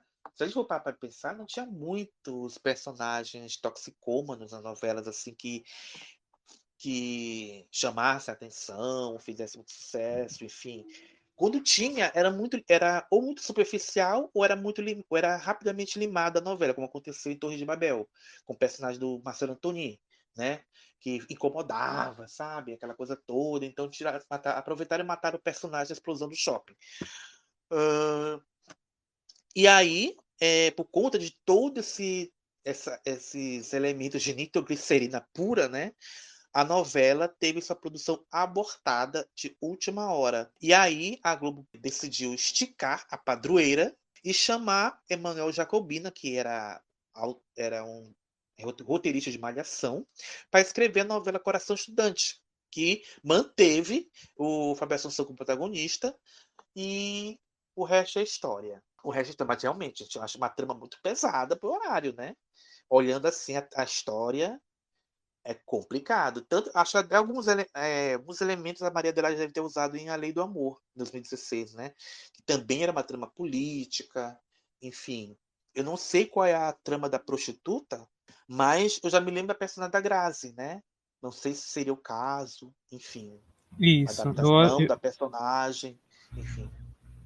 Eu acho que tem até entrevista da Maria Adelaide que ela disse que algumas tramas ela não abria mão né, que ela entendia né, que a novela precisava passar por ajustes, mas o, no, acho que essa questão do senador talvez o principal, né? Então ela, ela não iria abrir mão disso, né? Acho que poderia fazer concessões talvez com relação né, a, a, prostituição, com relação às drogas. É, outras curiosidades da novela, né? Que o Daniel é que o personagem de Fábio Assunção seria disputado por duas mulheres, né, como você comentou.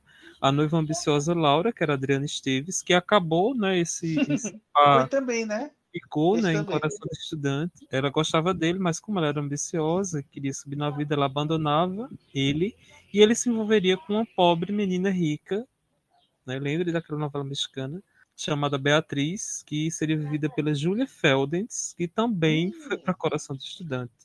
Além desses nomes, a novela contaria com Márcia Cabrita como Cida, uma empregada do senador, Vladimir Brista, que seria o vilão Quirino, que também foi para Coração do Estudante, é, ele seria motorista da Gilda, a Maria Luísa Mendonça, que faria a e Suelen, o Esson Capri, o publicitário Wilson, Thierry Figueira, o filho dele, Otavinho, e Gabriela Duarte, viveria uma ricaça falida chamada Renata, Além disso, Paulo Vilhena, Mauro Mendonça e Vera Holtz também estavam confirmados no elenco.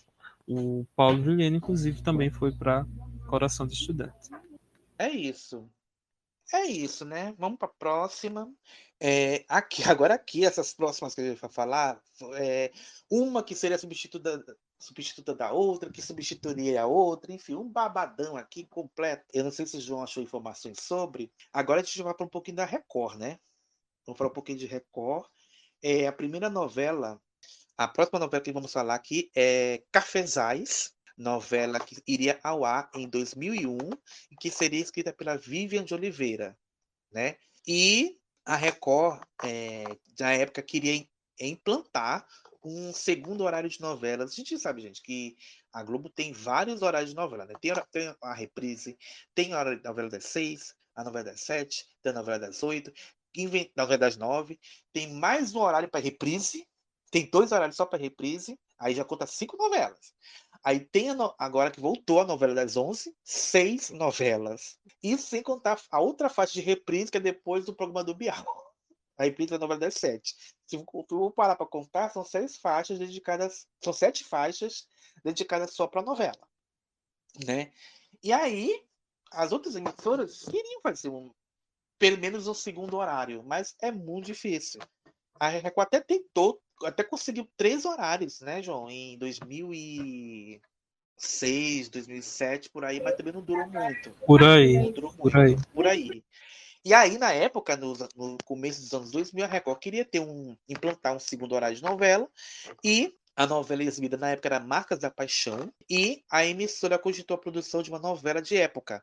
A novela se chamaria Cafezais e retrataria, logicamente, o ciclo do café em São Paulo no início do século XX.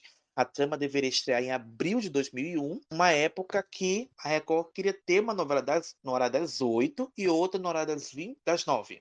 Ficou na intenção, ficou na intenção, ficou no, na, no desejo. E, João, eu nem sabia da produção dessa novela, eu achei por acaso nas pesquisas, né? Por acaso nas pesquisas. E aí, eu tenho uma ligeira impressão de que a Record pensou nesse título porque o SBT estava no auge com um café com aroma de mulher. Porque apesar, né, eu acho que apesar de assim, é, a Record tá produzindo também dramaturgia, né, tinham produzido Marcas de Paixão, é, era uma novela brasileira, o elenco era muito bom, a Irene Ravacha arrebentava com uma vilã Dete, mas o SBT chegava a picos de até 18 pontos com Café com Aroma de Mulher, que era uma novela extremamente mais barata, uma produção latina, uhum. dublada, é, e fez um enorme sucesso. Né? A Margarita veio para o Brasil, que é a, a gaivota, né? a Margarita Rosa Francisco Gaia, que veio para o Brasil, que é um ator brasileiro, né? que mais que se consolidou no mercado de novelas latinas. Então, foi um enorme sucesso. Eu imagino que foi isso. Eles é. queriam né, pegar esse público é, só que tentaram fazer uma novela de época, né? E novelas de época a gente sabe que demanda um requinte de produção, um cuidado com a produção. Parece que Cafezais era a Vivi de Oliveira, né? Que uhum. autora de Dez Mandamentos, retrataria o ciclo do café no início do século XX, né? E, inclusive, eles procuraram aquela famosa fazenda, né? Que sempre é. Tem que ter a fazenda, é, né? É, sempre é, aparece nas novelas, né? É isso. Aí na sequência, ainda também na Record na época, e aí a Record ainda queria ter um segundo horário de novelas, ela não desistiu. Certo, vamos tentar outra coisa. E aí, em vez, em, ao invés das 21 horas, eles resolveram produzir uma novela para ser exibida na hora das 7 na hora das, das sete da noite. E aí, a emissora e a, Record ia adaptar o esquema que faz sucesso na Globo até hoje, né? Novela, jornal, novela, né? Esse esquema. Aí o título escolhido para inaugurar essa faixa seria Felizes para Sempre. É uma trama que seria ambientada em Fortaleza, sobre o dono de um parque temático que contrata um dublê para representá-lo em compromissos públicos e encontrar uma mulher para ele. E é claro que os dois se apaixonaram pela escolhida. A novela das sete seria escrita por um autor que já estivera entre os funcionários da Globo e não foi divulgado pela Record. E a novela estreia, iria, estrearia em 20 de março ou na primeira semana de abril de 2001, indo ao ar das 6h50 até 7h30 da noite. E aí, na sequência, vinha o Jornal da Record e depois a, a novela que substituiria Vidas Cruzadas, na época, né? É, mas aí não foi adiante, né? Feliz para sempre não foi feliz para sempre, tá na gaveta. Quem seria esse autor? Né? Eu acho engraçado que nessa época essas emissoras tinham muito disso, né? Porque a Record Sim. também em Metamorfose, ninguém sabia quem era o autor, né? Que foi uma confusão de Aham. autores também. Aí Felizes para Sempre, que ninguém sabia. Chica Ninguém da sabia. Silva, que era um pseudônimo, Uhum. enfim. Nossa, gente, meu Deus. E nem dá pra fazer episódio sobre a novela, autores é, não identificados, que nem tem muita, né? Nem tem muita assim pra fazer, enfim. Mas é curioso, né? Coisas que só acontecem no Brasil, né? E aí, João, nem Cafezais, nem Felizes para Sempre. 2001, a Record queria substituir a novela Roda da Vida, que estava fracasso de audiência. Você assistiu Roda, da Vida- Roda da Vida, João? Eu nunca ouvi essa novela, para falar a verdade. Eu não vi Eu a assisti Record um pouco, inclusive, eu vi um pouco, inclusive era Solange Castro Neves, né? Que já vinha de Marcas de Paixão, a Record repetia Era. dos autores. Diz que Marcas da Paixão era melhor. Diz que Sim, Marcas da Paixão era melhor. Eu, eu não posso falar que eu não assisti, gente. Enfim. Mas aí a Record resolveu recorrer para substituir Roda da Vida a outro título e foi buscar inspiração em um livro de contos do senador José Sarney. Olha só. O livro seria um livro chamado Norte das Águas, seria a obra, obra adaptada para o horário das 8h15, caso a emissora não se encontrasse dificuldades para encontrar o autor para essa adaptação. E aí as gravações seriam realizadas no Maranhão, com orçamento em torno de 10 milhões de reais. Bota aquele som do cofrinho platina. 10 milhões de reais. Buscando realizar algo parecido ao feito pela Manchete com Pantanal. Explorar o Brasil que os brasileiros não conhecem. E aí, para arcar com um mega projeto como esse, a Record ensaiou uma parceria com a produtora Delta, que incluiria a coprodução de seis novelas em três anos de contrato. Mesmo com aparentemente tudo a favor, a Record não levou adiante os seus planos e o Norte das Águas foi por água abaixo. Antes de. Antes de. foi a pique a novela. Ai, gente. É, o Eu norte das águas foi por água abaixo e a mata ficou em silêncio, né? Peguem essa É. referência. Pega essa referência, gente. E aí, continuando essa saga, gente, qual será a próxima novela que vai vir o segundo horário de novela? A, é, a Record buscou uma solução caseira para substituir Roda da Vida, né? Dona Solange Castro Neves, que deixou o texto da novela, né, nas mãos dos colaboradores, que eram Enéas Carlos e Maria Duboc. Ah, vocês que terminam aí a novela, eu vou fazer outra aqui, que eles precisam de mim. E aí, o que aconteceu? A mudança do comando da trama derrubou ainda mais os índices da novela, levando a Record a apre- apressar o término de Roda da Vida. Ai, gente. E aí, nesse meio tempo, Dona Solange apresentou a sinopse de Silêncio da Mata, uma trama que seria ambientada agora na Mata Atlântica ou em alguma cidade do Amazonas. Mas tem que ser floresta, tem que ter mata. E aí, disputando a vaga com Silêncio da Mata, tinha uma novela Amaz- de Marcos, La... de Marcos Amazônia parte Lazzarini. 2, né? Amazônia É, parte 2. gente. E aí, disputando, João, a vaga com Silêncio da Mata, tinha uma novela de Marcos Lazzarini que tinha escrito Vidas, Vidas Cruzadas em 2000. E, mas aí, João, não foi nem a Dona Solange, nem seu Marcos. E aí, quer saber? Não tá dando nada certo? Vou desativar esta porra. Não teve segundo horário de novela na Record. E esse, horário, esse segundo horário de novela só viria para 2006, 2007, na época da retomada da teledramaturgia da Record. Né? Enfim. Ah, Mas tentaram, né, João? O importante é, o importante não, não é conseguir, o importante é tentar até conseguir. Fica Tentaram. aí Eu acho que nessa, nessa, nessa fase também a Record também tentou novelas latinas, aí passaram Samantha, Olhar de Mulher, um- uns títulos assim, Joana Jo- Virgem. Joana Virgem. Eu era Enfim. virgem a primeira Enfim. vez. Ai, gente, meu Deus. E aí, João, vamos, vamos, pra, pra- vamos voltar para o SBT? Porque o SBT tem histórias ótimas. Acho que o SBT tem histórias ótimas dessas novelas que foram e não foram. Vamos falar de A Outra. É a outra e não você. Vamos falar de A Outra, que iria ao ar em 2004. Gente, é a história é outra muito e não boa. você. És a outra, não eres tu. Ai, gente, enfim. É, problemas com direitos autorais impossibilitaram a adaptação de Os Ricos Também Choram, que à época estava cotada para substituir a versão brasileira de Canavial de Paixões, né, em 2000, que foi ao ar em 2003, né? E aí, Os Ricos Também Choram foi é, reeditada no Brasil no ano seguinte, 2005, já contamos essa história no episódio do seu Gustavo Reis, tá lá. E aí, essa versão de Os Ricos Também Choram acabou indo uma adaptação muito diferente da original mas infelizmente foi marcada pelo insucesso, né? E aí se optou pelo texto de A Outra, que foi traduzido pelo Henrique Zambelli.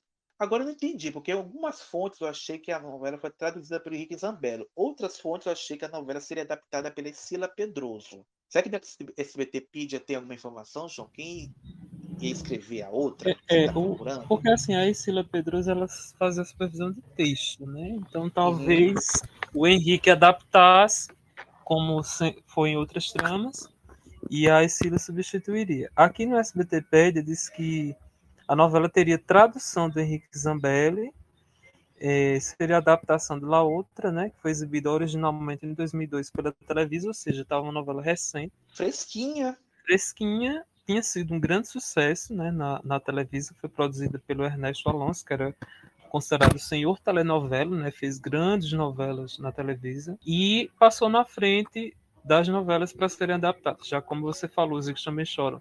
Estava cotado inicialmente, foi inclusive no chamadão das novidades, foi anunciada, mas acabou fora do ar. Aí aquele Jimenez, para o estado de São Paulo, eh, comentou o seguinte: Silvio Santos, que já tinha decidido pela clássica trama, voltou atrás porque a Televisa enfrenta problemas com os direitos autorais e os direitos também choram, e para regravá-la no Brasil, a trama terá de ser reescrita. Não dava tempo para estreá-la em março. Então a outra acabou sendo a escolhida, mas segundo o SBTpedia, eh, seria a tradução do Henrique Zambelli. E a outra é aquela coisa clássica, né? Um, um, um rapaz se apaixona por duas mulheres idênticas e Que não eram irmãs gêmeas. Isso, Que não eram irmãs gêmeas. claro, né? Aham. Elas não são irmãs gêmeas, elas são sósias. Você acredita que pode existir uma pessoa exatamente igual a você? E o que você faria se ficasse frente a frente com ela? Segunda, dia 15, 8 e meia da noite, estreia A Outra, a nova novela do SBT. SBT convida você para ver uma história impressionante. Iguais na aparência, diferentes na alma e no coração. Estas duas mulheres são idênticas, mas não são irmãs. Mesmo antes de se conhecerem, seus caminhos já estão cruzados. E um jogo do destino irá mudar para sempre suas vidas. Segunda, dia 15, 8 e meia da noite, estreia A Outra. No México, os nomes das personagens eram Carlota e Cordélia. Carlota é, era uma moça sofrida. boazinha, introspectiva e claro, Ai, e Cordélia já era um mulherão, toda sensual, Sexy, tudo. sexy, faz Ai, tudo por dinheiro. Ai, eu assisti, eu assisti a outra na SGT, quando a SGT exibiu. Nossa, eu adorava, gente, não Eu perdi essa adorava. Nossa, é uma das Nossa. melhores novelas da Muito boa, eu muito boa. Que, e a protagonista era, era a Yadira Carrillo, né? E, nossa, muito Isso. foda essa mulher, cara. Muito Linda, linda, linda. E, inclusive, uma das atrizes que também largou a carreira, né? Não tá fazendo mais Largou, né? novela. É, No Brasil, as personagens teriam outros nomes, né? Seriam a Carolina e a Clarice. E o Silvio Santos, né, resolveu contratar uma pessoa que estava em alta, né? Uhum. No período que era a Mel Lisboa, né? Eu adoro a Mel Lisboa, acho uma, gran, uma grande atriz, uma boa atriz. Só que assim, não tem tantos personagens por escolhas, né? Choices. Ela, É. ela tinha vindo do grande sucesso Presença de Anitta, tinha feito Desejos de Mulher, que foi uma personagem que eh, não agradou, né? Teve muitas mudanças, acabou morrendo na trama, se não me A engano. novela flopou. novela também, flopou. também. E ela ficou na Ela na geladeira. né? geladeira. Pois é. Pois é. E aí, tipo, na geladeira, não tem nada pra mim. Ah, vou pra SBT, vou assinar, vou fazer a novela. E aí, é... E aí, o que aconteceu? O Silvio Santos determinou a suspensão da novela, porque alegando que os gastos estavam muito altos por uma emissora em contenção de despesas, né? Só para você ter uma ideia, estava previsto para ser construído no, no, num orquidário, numa fazenda, que estava na planilha de custos. Gente, um orquidário uma orquídea já é cara, imagina um orquidário. Enfim. Exato. É, E justamente esse- orquidário, acho que você deve lembrar, era da mãe do Álvaro, né? O Álvaro Isso. era um mocinho Isso. que era isso, vivido lá no México pelo Juan Soler. Exatamente. E, é, e era importante, né? Era importante. Importante. Então, Até porque a mãe caro. dele morre nesse orquidário e, se não me engano, a Cordélia, que era a vilã, não ajuda, né? Ela deixa a véia morrer lá e, enfim. E Cordélia Nossa, era o gente, Cordélia é um cão. Gente, me lembro da cena da morte da Cordélia até hoje. Nunca esqueci aquela cena. a cobra, né? Deus da cobra, gente, que ela bota a cobra Não, e- na banheira pra matar o Sérgio Sendel. E, e aí ele entra na banheira, fica lá deitado, E a cobra de homem, boa. né? Meu Deus do céu. E aí não acontece nada. E aí tem uma discussão e tudo. Ele puxa a Cordélia pra, pra banheira e ele sai da banheira, né? E ela fica lá e a cobra pega ela, Pega bata ela. ela lá. Gente, é muito E bacana. a outra, a gente, eu sei que a gente tá fugindo um pouco do tema, mas Tá só falar que tem um, É, Ju, um dos assim. melhores desfechos de vilãs, inclusive bem antes de Bia Falcão fugir para Paris, Bernarda matou todo mundo e ainda Ah, terminou numa gente, boa. Ainda teve com um boy, Um boy magia de biquíni lá. Aquela velha safada, gente do céu. É, gente, aquela coisa, eu tô com um texto aqui na minha frente, o João também tá com o texto na frente dele, mas é aquela coisa. Eu fujo dele. Por que, que eu fujo dele? Porque eu faço aquilo que eu bem entender, Então, né? Isso, e tão marcante que eu lembro é da, isso. da fala dela, da Bernarda. Prazer, Bernarda, viúva de Guilhem, que ela era viúva, né? Ela tinha aquele moído da herança, e viúva de Guilhem, e ela lá, pronta para seduzir os boys. Ficou com a Gente. fortuna, matou Adriano e se deu bem. Era Adriano. Não, não era Adriano, não. O nome do personagem Sérgio Sender. Esqueci o nome dele. Era Adrian, Mas- era, era Adrian. Adriano, isso mesmo, isso mesmo. Era por aí. E aí, tava caro, o SBT, o, o seu Silvio mandou cancelar tudo. E aí, para baratear, bora pe- comprar a versão original mesmo, que é só redublar e pronto. E foi o que fizeram. A versão original foi exibida e a Mel Lisboa voltou para Globo, onde ela fez é, como uma onda, onde ela viveu a vilã Lenita, né? Lenita, Isso. Lenita, Nita, né? Enfim, tudo parecido. É, Mas E e coitada da Mel, outra vilã flopada, né? Tadinha da Mel, gente. A teria dado Mel, mais sorte com a outra. eu acho que ia daria mais sorte. Eu acho que com a outra ela ia arrebentar. Isso. Com outra ela, ela ia arrebentar. Inclusive, eu lembro na época, parece que ela foi na Hebe, né? Quando ela estava contratada. Aí teve esse problema, né? Cancelaram a outra. Ainda chegaram a oferecer o próximo folhetim para ela, que seria Seus Olhos, né? Que Pois o é. nome, o nome anterior era Deus por Testemunha. Gente, que nome é esse? E ela não aceitou, voltou para a Globo. Só que eu achei no SBT Ped, né? é, que em 20 de janeiro de 2004 o SBT deu um início ao processo de testes para o elenco da novela, que trouxe centenas de atores para o complexo dos estúdios do SBT. É, segundo a matéria, cerca de 1.200 testes foram feitos, com média de 120 profissionais testados por dia. E o site, né, o blog, citam alguns atores, né, que até são um pouquinho conhecidos da gente. Para fazer a novela, citaram, é, foram testados o André Franceschi, né, que é o filho do Celso Franceschi, e da Denise Del Vecchio, Hum, a Cristina Dickman, que era um- uma modelo venezuelana, que ela acabou fazendo seus olhos, ela era a vilã da novela. A Cristina era- Fagundes, Pensei que você fosse dizer que era irmã da Carolina não, é só o sobrenome. Na época eu pensei, mas ela era, ela acabou fazendo seus olhos. Cristina Fagundes, Fernando Fernandes, né, o ex-BBB, Olha! Marcelo Castione, não sei quem é, a Janaína Barbosa, né, que na época eu acho que ela era casada com o Otávio Mesquita, se não me engano, a Sim, ela fazia Gislaine, TV Fama, né? Ela Isso, fazia TV Fama. Fama. Lembro dela. Lembro dela. Gislaine onde anda, Ferreira, Jana? Onde anda? Quem? Gislaine Ferreira, ex-Miss Brasil 2003, a Gabriela Alves, né, a filha da Tana Alves, a Cláudia Uhum. Liz, que eu acho que ela tinha feito Roda da Vida, se não me engano, Fernanda É. Nobre, Josiane Pinheiro, né, também Outra Miss, né? Outra. BBB. Karina Doime, né, que eu acho que ela fez Sandy Júnior, a, a Daniela Franco, a Bruna de Túlio, Patrícia Olha. Coelho, né, ex-casa dos artistas, cantora, Ellen Rocha, gente, que elenco bom para fazer. Gente, elenco bom pra fazenda, realmente. Que elenco Bom pra época, fazer. pra casa dos artistas, né? Isso.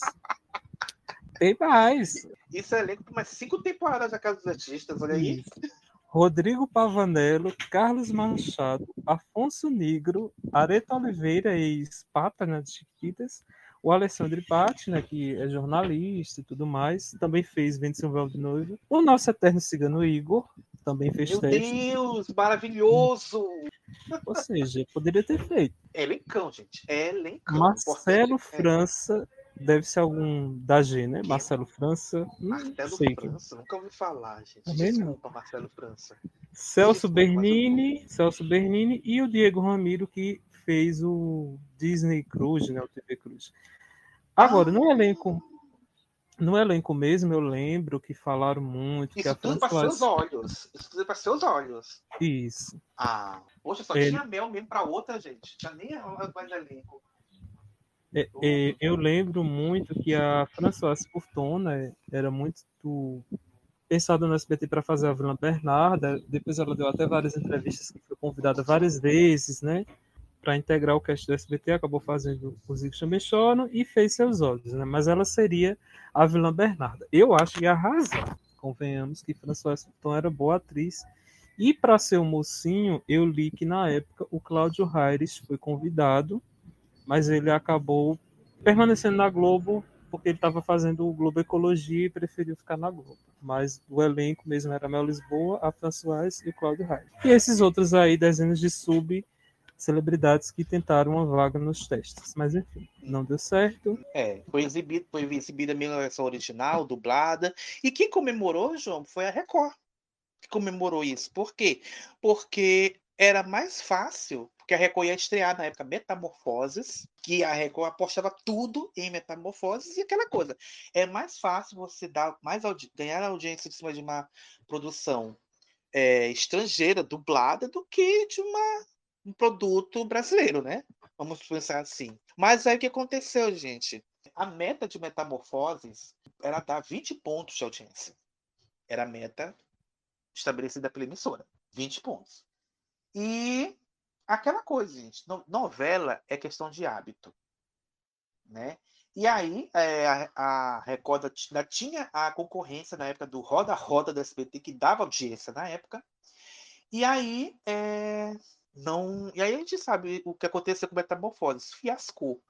Né? Foi um grande fiasco. A, a autora misteriosa abandonou a produção, tiveram que chamar outra autora, a, a novela foi é, encurtada, enfim, Metamorfose foi um mico monumental da Record, gente. Meu Deus. E o bom desse nunca- e o bom desses nomes aí que fizeram o teste no SBT foram tudo para metamorfose, né? Ellen Rocha, Ricardo Mac. Ou seja, Meu Deus do céu, gente. Meu Deus do céu, meu pai. E eu nunca vi essa novela na minha vida, João, na época. 2003 eu tava bitolado na universidade, gente. Nem sabia mal, eu sabia mal que tava passando na Globo na época. Imagina na Record. Eu nunca vi um capítulo, uma, nada de metamorfose, gente. O máximo que eu devo ter visto no YouTube deve ser a abertura. Mas cena mesmo, eu não vi nada. Eu nem sei se tem no YouTube alguma coisa de metamorfoses. Enfim, eu fico pensando, será que a Record queimou essa novela? Tá com fogo? Eu tacaria. Mas enfim, né? É, vamos para a próxima novela, que essa eu não imaginava. Essa para mim foi uma surpresa. É, Carrossel seria exibida pelo SBT, produzida pelo SBT em, em 2007. E aquela coisa, mas gente, a versão não foi exibida em do- do- 2012?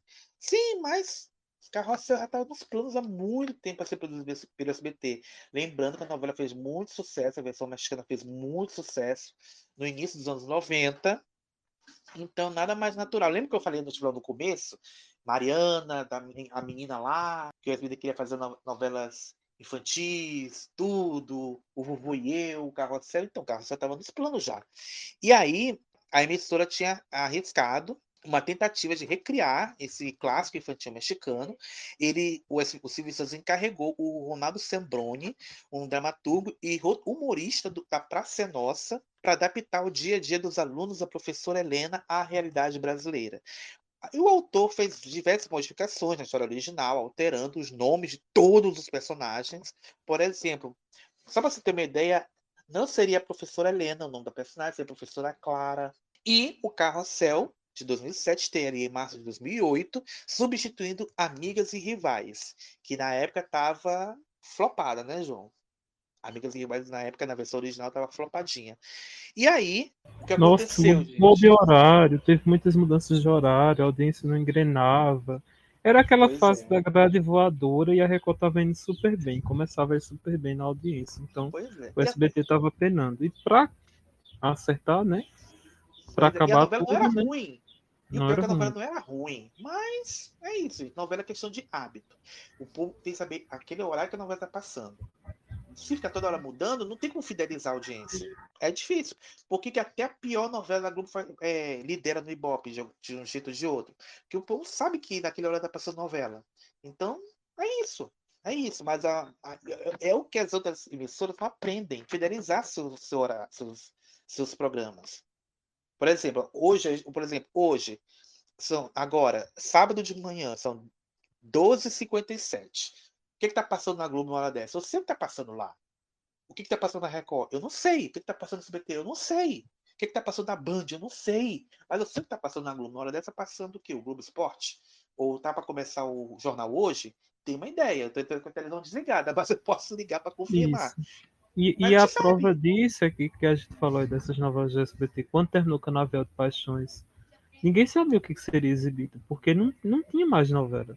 Aí colocaram a outra, que acabou sendo substituída por uma novela brasileira, né? Que foi, acho que Os Icos Também Choram, né? Finalmente foi produzido. é. Então, teve um corte também de produção. Então, como é que você vai fidelizar um núcleo de dramaturgia se você não tem uma coisa chamada planejamento? E se a gente for analisar hoje, é muito que a Globo não tem. Que Pois sempre é. teve. Hoje em dia a Globo não tem. Não, sabe mais o que, é que vai produzir depois da novela que tá no ar, né? Mas enfim, Pois é. é- É desse jeito. Ah, gente, pensamos dois merda aqui fazendo esse podcast. A gente tem que ter planejamento. A gente tem que saber o que vai colocar mais pra frente. Se não tiver, não tem episódio.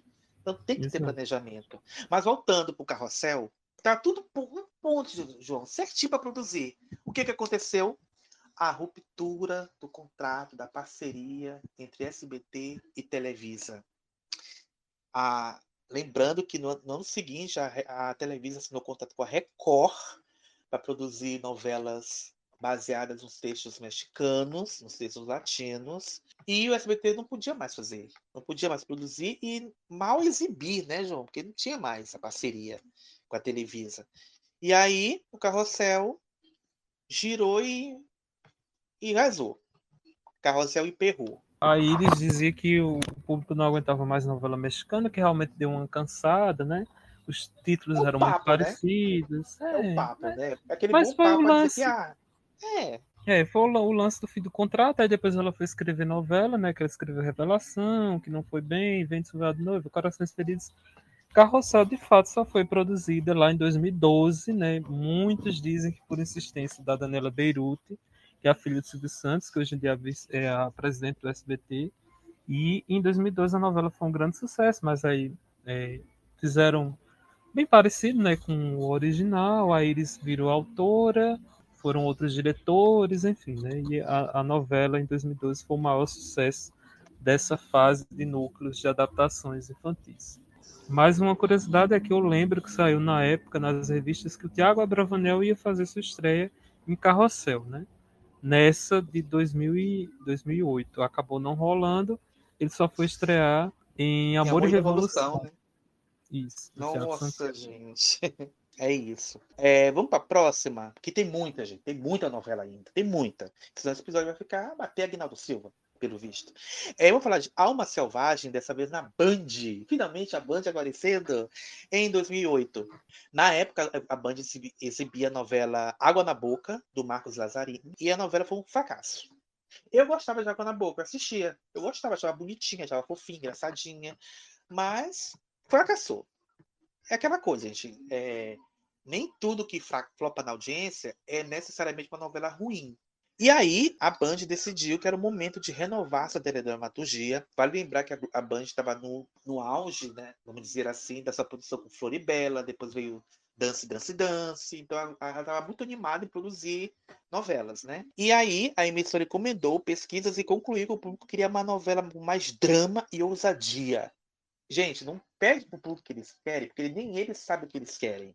Nem eles sabem o que eles querem. E aí, eles decidiram, a Band decidiu recorrer a um texto estrangeiro para servir de base para o próximo projeto.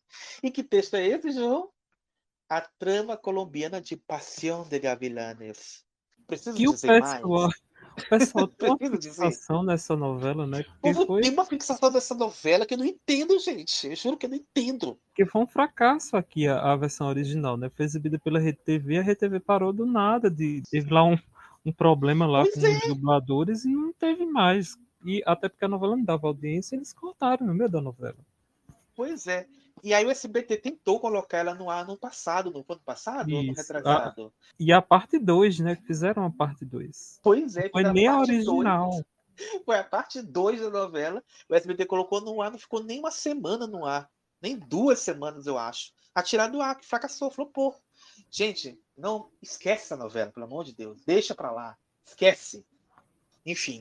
E aí, a ideia era investir pesado na sensualidade, dando destaque a sequências eróticas e locações rurais, no estilo similar ao da, mais uma vez, ao estilo de Pantanal. Gente, Pantanal, o povo quer a sua Pantanal, né? Enfim.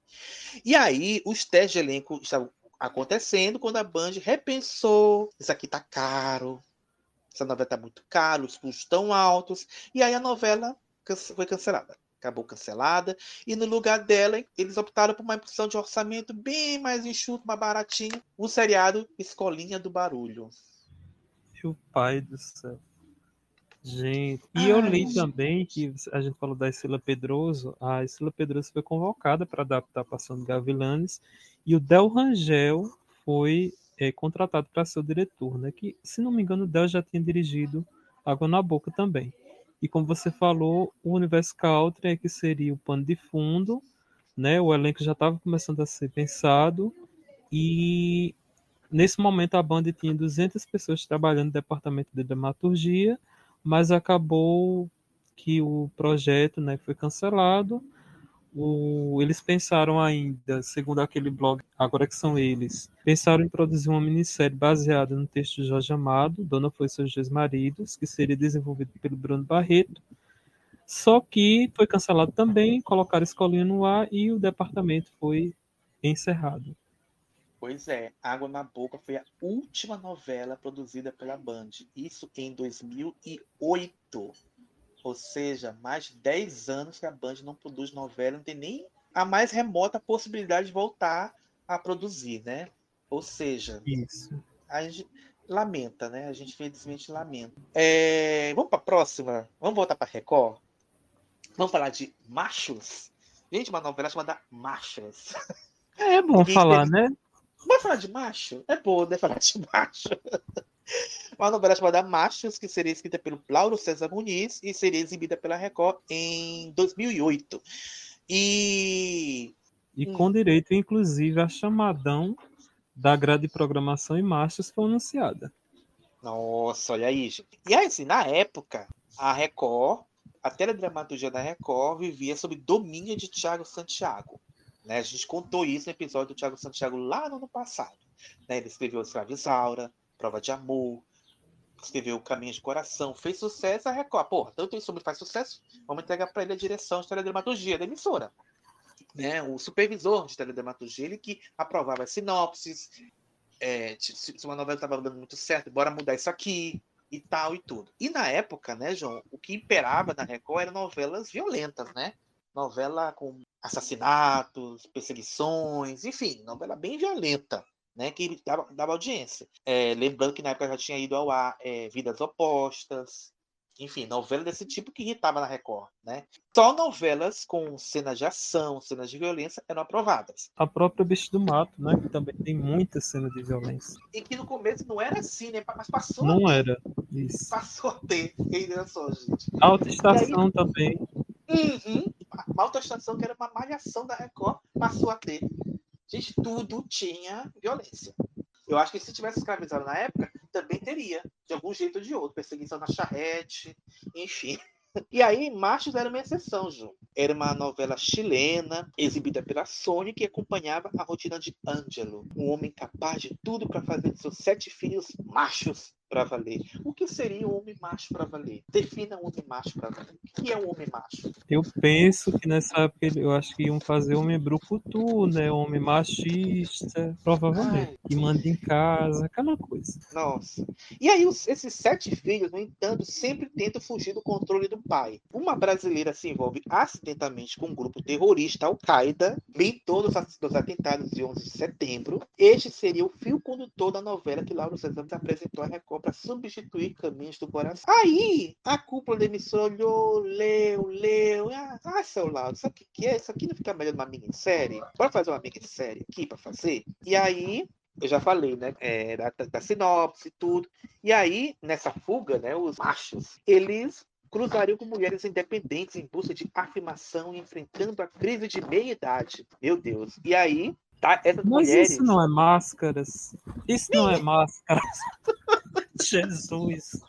Meu Deus, que sinopse mais confusa.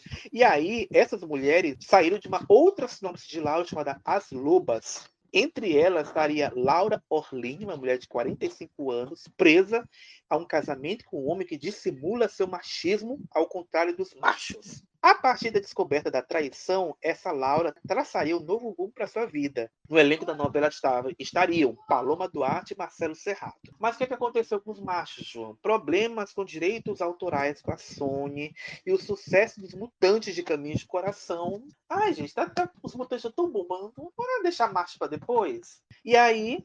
É... Melhor mutante que macho. É, Macho. é melhor. Tá bombando, a criançada gosta, tá comprando os produtos. Bora deixar o macho para depois?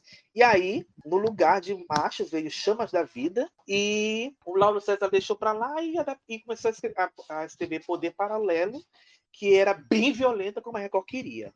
E aí, é isso aí, gente. Machos. Macho! Meu Deus do céu. Era bem violenta, mas assim, aí o, o Laura até critica, né? A gente também comentou isso. É, dá uma alfinetada, que também tinha personagens dúbios, né? Que era uma coisa que o Thiago não queria, né? Que fosse personagem mocinho, mocinho, vilão, vilão.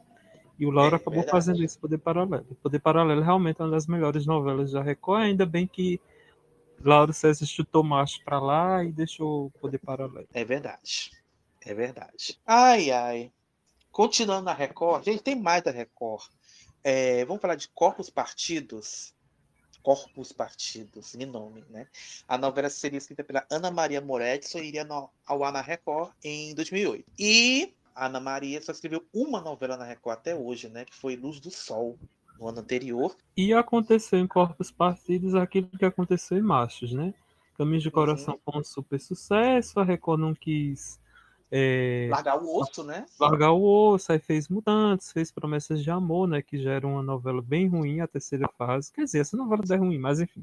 Bombou, Tá né? no- é bombou o no caso. comecinho, enfim. E Corpos Partidos eu lembro que tinha até comunidade no Orkut, né? Falava dessa novela no antigo Orkut. Seria uma trama que abordaria principalmente o tráfico de órgãos. Eu lembro disso, né? Que comentavam. Também teria roubo. Enfim, como o nome diz, né? Corpos Partidos, justamente era isso. É, o Gustavo Reis, né? Que a gente comentou, né? Nosso querido Esse seu autor. Gustavo tá em todas. Seu Gustavo Seria tá agora. colaborador, né? Seria colaborador da novela e no elenco estariam Petrônio Coutinho, Paloma Duarte e o Marcelo Serrado. O Petrônio e a Paloma que já tinham feito Luz do Sol e tinham arrebentado num, num casal que nem eram nem eram protagonistas, mas acabaram tomando protagonistas. Isso. Casal era muito engraçado. Ai, ai. Mas se a gente Ai, pensar, era uma boa época que a Record estava investindo em dramaturgia e, consequentemente, sinopses, né? Que foram lançadas e acabaram. E essa confusão no departamento fez com que muitas sinopses não, não fossem produzidas assim como a próxima, né? Pois é, E tinha que ser é- violenta, Maria. Tinha que ser violenta para ser aprovada. Isso. É. E a próxima, né? Mais ou menos na mesma época, era Bem Me Quer, da Margaret Bury. É, gente, gente, aquela coisa, como eu falei lá no comecinho, emplacar uma novela não é fácil. A emissora solicita, os autores trabalham, mas o texto acaba descartado por diversos motivos, alheios à vontade daqueles que penaram para desenvolver os argumentos em situações capazes de sustentar uma infinidade de capítulos meses a fio. E no caso de Bem Me Quer, eu gosto desse nome, Bem Me Quer bonitinho. Que é um nome bonitinho. O acordo fechado pela Record com a com a Televisa, para a produção de textos mexicanos inviabilizou sua produção. A novela contaria a história de um rapaz que trabalhava no ramo hoteleiro, obrigado a recomeçar sua vida após anos na prisão, chegou a ser aprovada pela Record, mas caiu diante da possibilidade de se adaptar a novelas mexicanas. É, lembra do contrato parceria com o SBT, agora foi para a Record. E aí, nessa época, ventilou-se a possibilidade da Record produzir Samba Lelê, também da Margaret Bury. A trama seria uma espécie de Que Rei Sou Eu, com a presença de esportes radicais adaptados ao século no qual o enredo se desenvolveria. Tá, mas o que tem a ver Samba Lelê com 1789, gente? Enfim, não era só a autora, né? Que tinha a ver. Né? Esportes radicais adaptados para a época. Gente, isso não ia dar certo, gente. Isso ia ser um mico nível metamorfose, gente. Ainda bem que a Record teve senso, né? Pelo amor de Deus. Gente, o que, que é isso? Você vai mudar de emissora, né? Mas É, ia mudar, ia mudar. Da Record, a gente podia já matar, né? Mata logo. Tem mais alguma para matar? Tem É, só da uma, né? Record, é, vence, Vivendo o Amor, né? Depois que a Margaret Curie não teve essas duas sinopses aprovadas. Ninguém Ela pode dizer que ela, foi- ela não tentou, né? Ninguém É, pode ela ela não tentou. Ah, já que não aceita um texto original, vamos tentar fazer uma adaptação, né? Afinal, a Record tava, tinha adaptado É. Esse o Feia. Rebelde, né? Tava É. nessa fase de Não, adaptação. né? nessa época ainda não tinha feito Rebelde. Só Bela é, Feia. ainda não tinha feito, só Bela Ainda não Feia. tinha feito Rebelde. Então, cogitaram pegar a sinopse de Cuidado com o Anjo, né, que foi exibida pelo SBT com o Mike Perrone, foi um grande sucesso, já foi exibida várias vezes, e esse acordo com a Televisa entre esses textos eh, que foram pensados estava a nova versão de Cuidado com o Anjo, que aqui receberia o título de Vivendo o Amor. Eu, sei lá, esse título, enfim. Ah, É, lembra, lembra viver a vida, né? Lembra Isso. viver a vida. O que, que tem a ver? Enfim, Foi fraco. outros- Foi fraco. Foi fraco. Fraco. Outros títulos pensados né, para serem adaptados foi Um Gancho ao Coração, que é. Essa novela foi prota- protagonizada pelo Sebastian Rulli e tem uma boxeadora apaixonada pelo seu treinador, né, que também foi descartado. Mas a trama de Cuidado com o Anjo, né, aqui eles parece que fizeram um, um concurso interno e os funcionários da Record escolheram essa novela. Para a direção, foi escalado o Ivan Zetel e já estava com um elenco bem escalado, né? O Edwin Luiz, a Cristina Mullins, a Juliana Silveira, a Lana Rhodes e a Cacau Mello. O Roger Gobet, inclusive, foi contratado, né, confirmado para ser o protagonista, apaixonado por quem? Maite Por? Piragibe. É, se é Maite Perrone, vamos colocar Maite Piragibe. É, Vamos lógico. O nome, o nome, não é o mesmo nome. Só que a Maite Piragibe acabou engravidando e acabou desistindo do projeto. E a Record também acabou desistindo do projeto porque a Televisa queria ganhar, lucrar produto forte, que tivesse música, que tivesse a possibilidade de lançar produtos e que novela foi essa? Rebelde. É, porque vale lembrar que na época, já tinha o seriado Glee, né? Que fazia muito sucesso na época. E aí todas, todo, todo mundo queria embarcar nessa, nesse nicho, né? Lembra que a Malhação na época fez, do nada apareceu com um núcleo musical, os protagonistas cantando, tinha banda e tudo. Tinha o Glee na época, que bombava. Aí depois te- teve a série Smash, também, que também era musical, e aí a Record foi nessa onda, né? Na onda dos Exato. musicais. É. E inclusive eu achei aqui no, nesse blog, agora que são eles, uma aspas da, da Margarete, que ela diz o seguinte: Cuidado com o anjo ou Vivendo o Amor, teve 20 capítulos escritos, e quando eu ia fazer o 21, recebi um telefonema do Irã Silveira e tudo mudou. Na semana seguinte eu estava com Ivan Zetel indo para o México ter uma reunião sobre Rebelde. Só para citar, Margarete foi a autora, né, da versão brasileira de Rebelde. A trama até que foi bem na primeira temporada, a segunda foi que né, não, não deu Desandou, certo. né? Desandou. Desandou. Aí o SBT lançou o Carrossel. Olha como tá tudo conectado.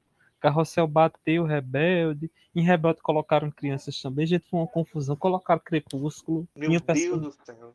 um circo. Mas esse Gente. elenco que eu citei, Edwin Luiz, Cristina Mullins, é, Cristina Mullins, Lana Rhodes, foram todos para o Rebelde. para Rebelde. Pô, a gente já matou aqui as novelas da Record. Agora a gente vai só de Globo, né? Vamos voltar para Globo, que agora é só Globo, gente. Na sequência, é, é, temos Bu, da Andrea Maltaroli, que iria ao ar em 2009.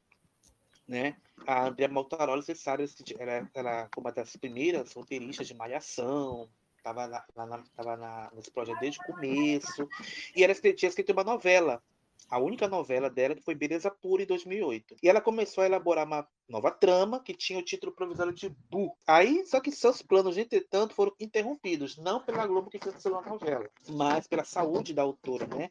Ela, tinha, ela, foi diagnosticada com câncer de mama e a escritora morreu em setembro de 2009, dias antes de completar 47 anos. Mas o projeto não foi abandonado pela, pela emissora por conta da morte da autora.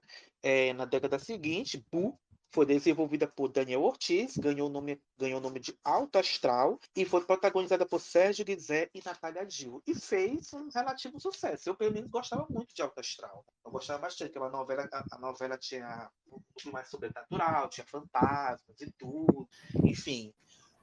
E foi adaptada pelo Daniel Ortiz. Tanto que ele homenageou a autora, né, num, ele colocou o nome dela numa placa, né, no primeiro capítulo. Não sei se era o nome de uma rua, uma avenida, uma. Não me lembro direito o que, que era, mas tinha.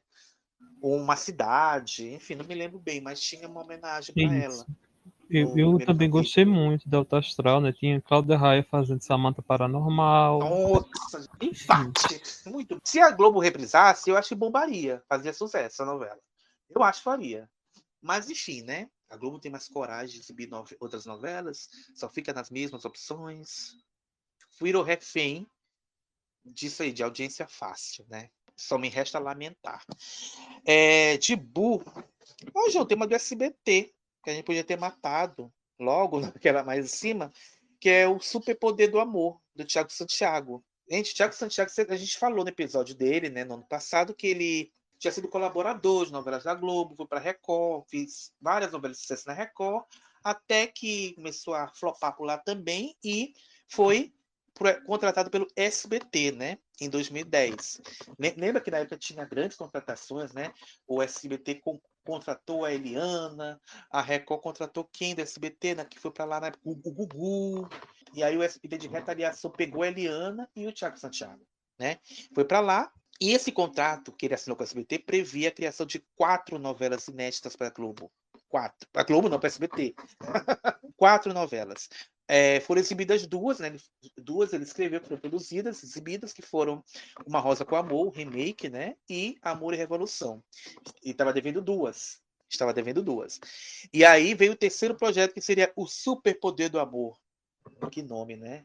Nome horroroso, mas enfim. E aí, essa novela seria centrada na batalha maniqueísta entre crianças com superpoderes do bem e vampiros alienígenas do mal. A trama seguia a mesma linha de realismo fantástico com que o novelista fizera sucesso na Record, na Record com a novela Os Mutantes.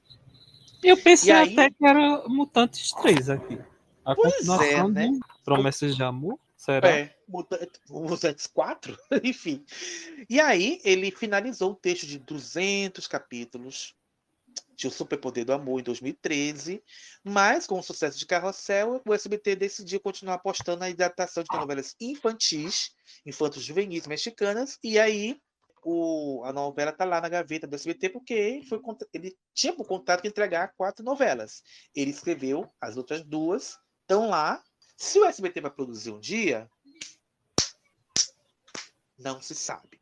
Tá lá. É, depois que o Thiago saiu, né, do SBT, ele tentou, né? Com...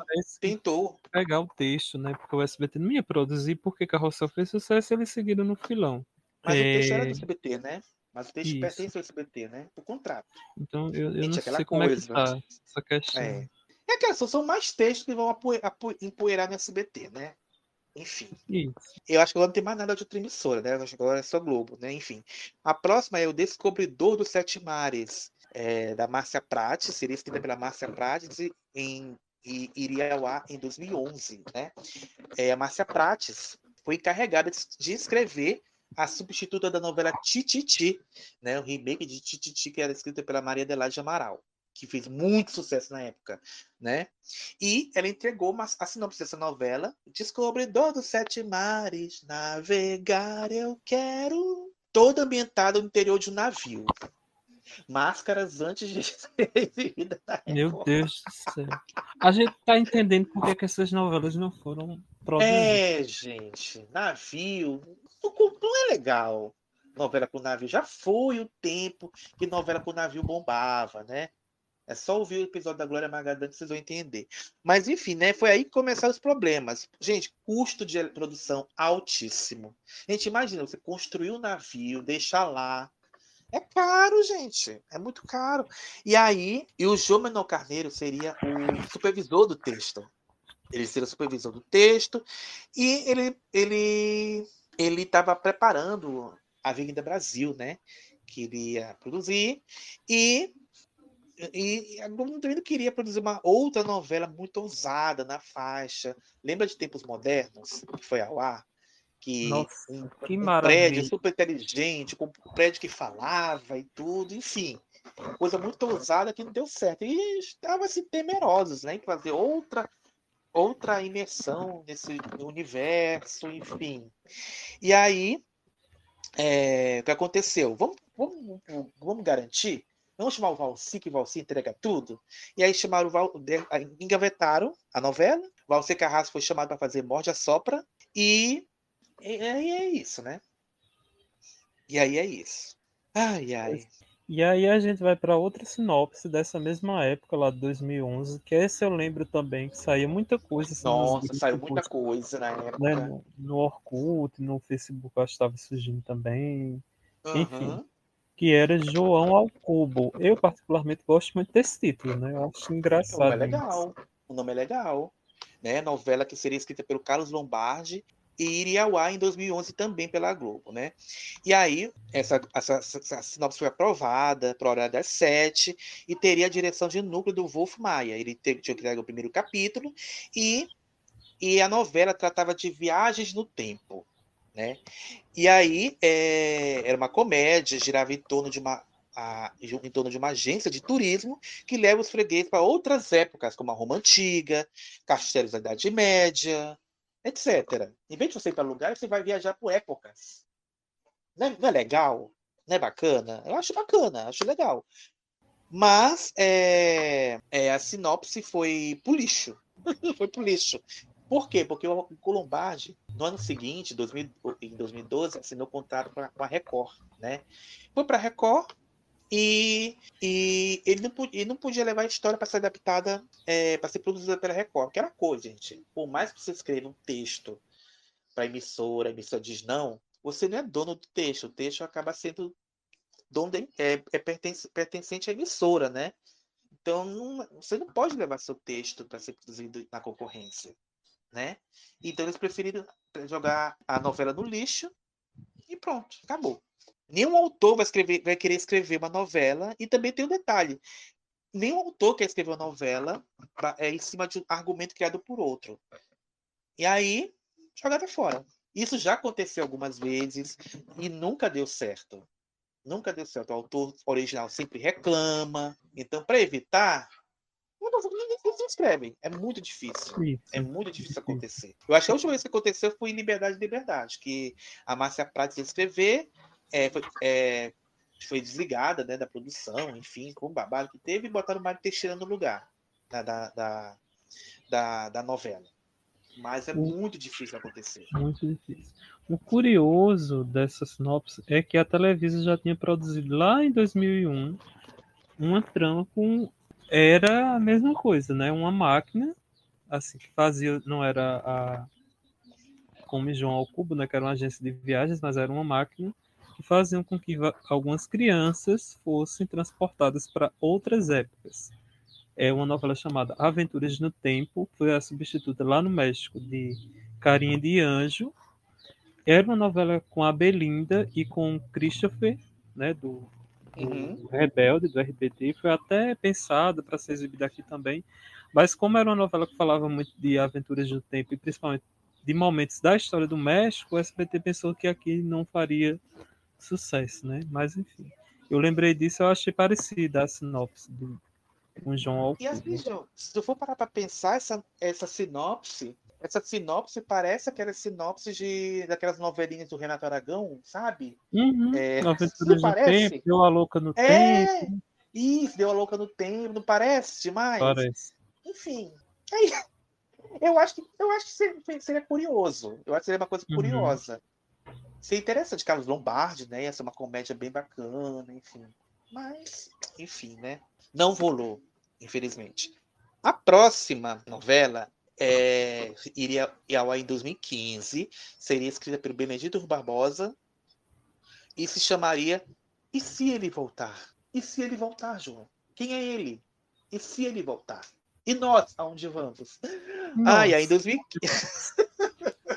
Eu adoro. Enfim, em 2015, houve uma, uma história aí que uma polêmica se instaurou em diversos meios com a notícia de que um projeto ousado estava em avaliação para a direção de dramaturgia na Globo. Tratava-se de uma novela chamada E se ele voltar? Uma trama de Benedito Rui Barbosa, que o tema central seria, atenção, polêmico, a volta de Jesus Cristo à Terra, prometida na Bíblia Sagrada.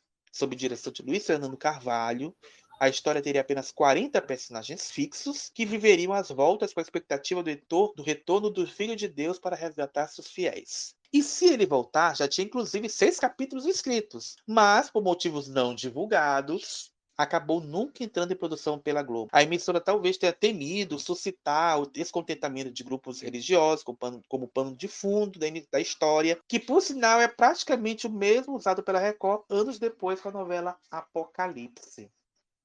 Não, e quando você falou isso, ele voltar, diz, meu Deus, é uma novela para esse crente, é, porque, né? Enfim. Agora sim, é uma curiosidade que eu fico pensando, né? Por essas sinopses que a gente está comentando aqui com vocês. O quanto a Globo já foi mais ousada, né? Apesar de não Foi, ter é. produzido, né, muitos os títulos que a gente está falando aqui. Mas olha como essas tinham mais tramas do que o que a gente vê hoje, né? Tinha uma Os ideia. autores, né? Os autores pensavam mais fora da caixinha também, Sim. né? Mas é aquela coisa, gente, o público só quer coisa tradicional, né? Pois é. Difícil usar. É difícil usar, né? Vale lembrar que uma novela mais ou menos uma trama semelhante, talvez, seria. A gente já falou dela do episódio da Janet Claire, né? O Homem que Deve Morrer. Me lembrou muito essa novela, né? Que, teve- que teria uma alego- é, é, a história original seria uma alegoria sobre a volta de Jesus Cristo à Terra, mas aí a censura é, vetou e aí a Janete teve que mudar é, o personagem como sendo um extraterrestre, uma coisa assim. Lembra? A gente falou isso no episódio da Janete, a gente contou essa história. Eu acho que a Globo não gosta muito de mexer essa coisa assim, sabe? Que mexa muito com os dogmas católicos. enfim. É complicado.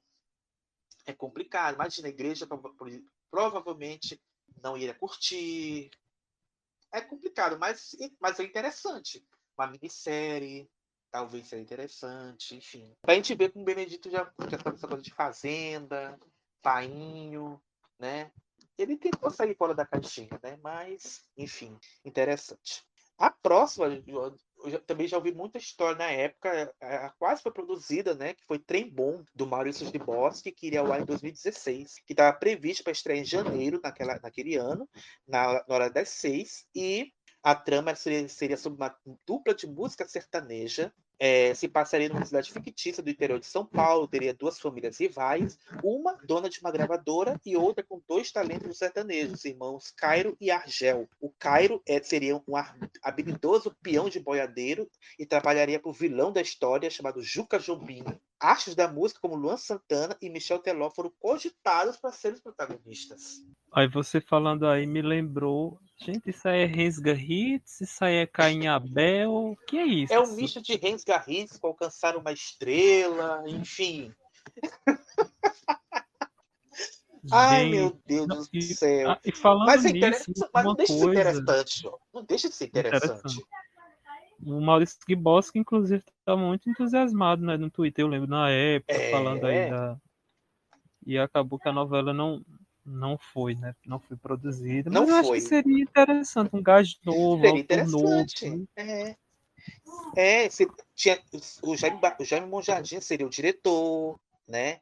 Enfim. E aí, a novela foi cancelada, foi repro... os primeiros capítulos foram reprovados, né? A emissora reprovou os primeiros capítulos que foram apresentados pelo Maurício Giboski e no lugar ela preferiu colocar no ar Eta Mundo Bom do Walter Carrasco, a novela do Cantinho. É bom por bom. Eita, tem trem. É, de contas, do mesmo universo, né? Ficou do mesmo universo. Enfim. Você falou de alcançar uma estrela. Eu não sei se a gente comentou isso no episódio do Gustavo Reis, mas se não, vale comentar aqui também, né? Que um dos títulos que a Record também pensou produzir e disse que o Gustavo já falou isso no Twitter, que assistiu vários capítulos para alcançar uma estrela também, né? Também não Olha! foi produzido. Não sabia. Não sabia. Interessante. Na sequência, a gente tem Anos Modernos, de Cláudia Lage. Mesmo ano, 2016. Gente, Anos Modernos, me lembra de tempos modernos, né? Gente, botou moderno no nome, já não. Já desiste, né? Enfim, é, a, no- a novela substituiria Sol Nascente do Walter Negrão. Seria escrita pela Cláudia Lage, Cláudia Lage, que, é uma- que foi uma das autoras de Lado a Lado, né, que foi ar em 2012. E a, a sinopse conta é, era sobre uma, uma médica sufragista nos anos 1920. O que é uma médica sufragista, gente? A novela abordaria o movimento sufragista iniciado no século XIX, que constituiu uma luta de reivindicação pela participação ativa das mulheres na política, concedendo a elas o direito de votarem e serem votadas.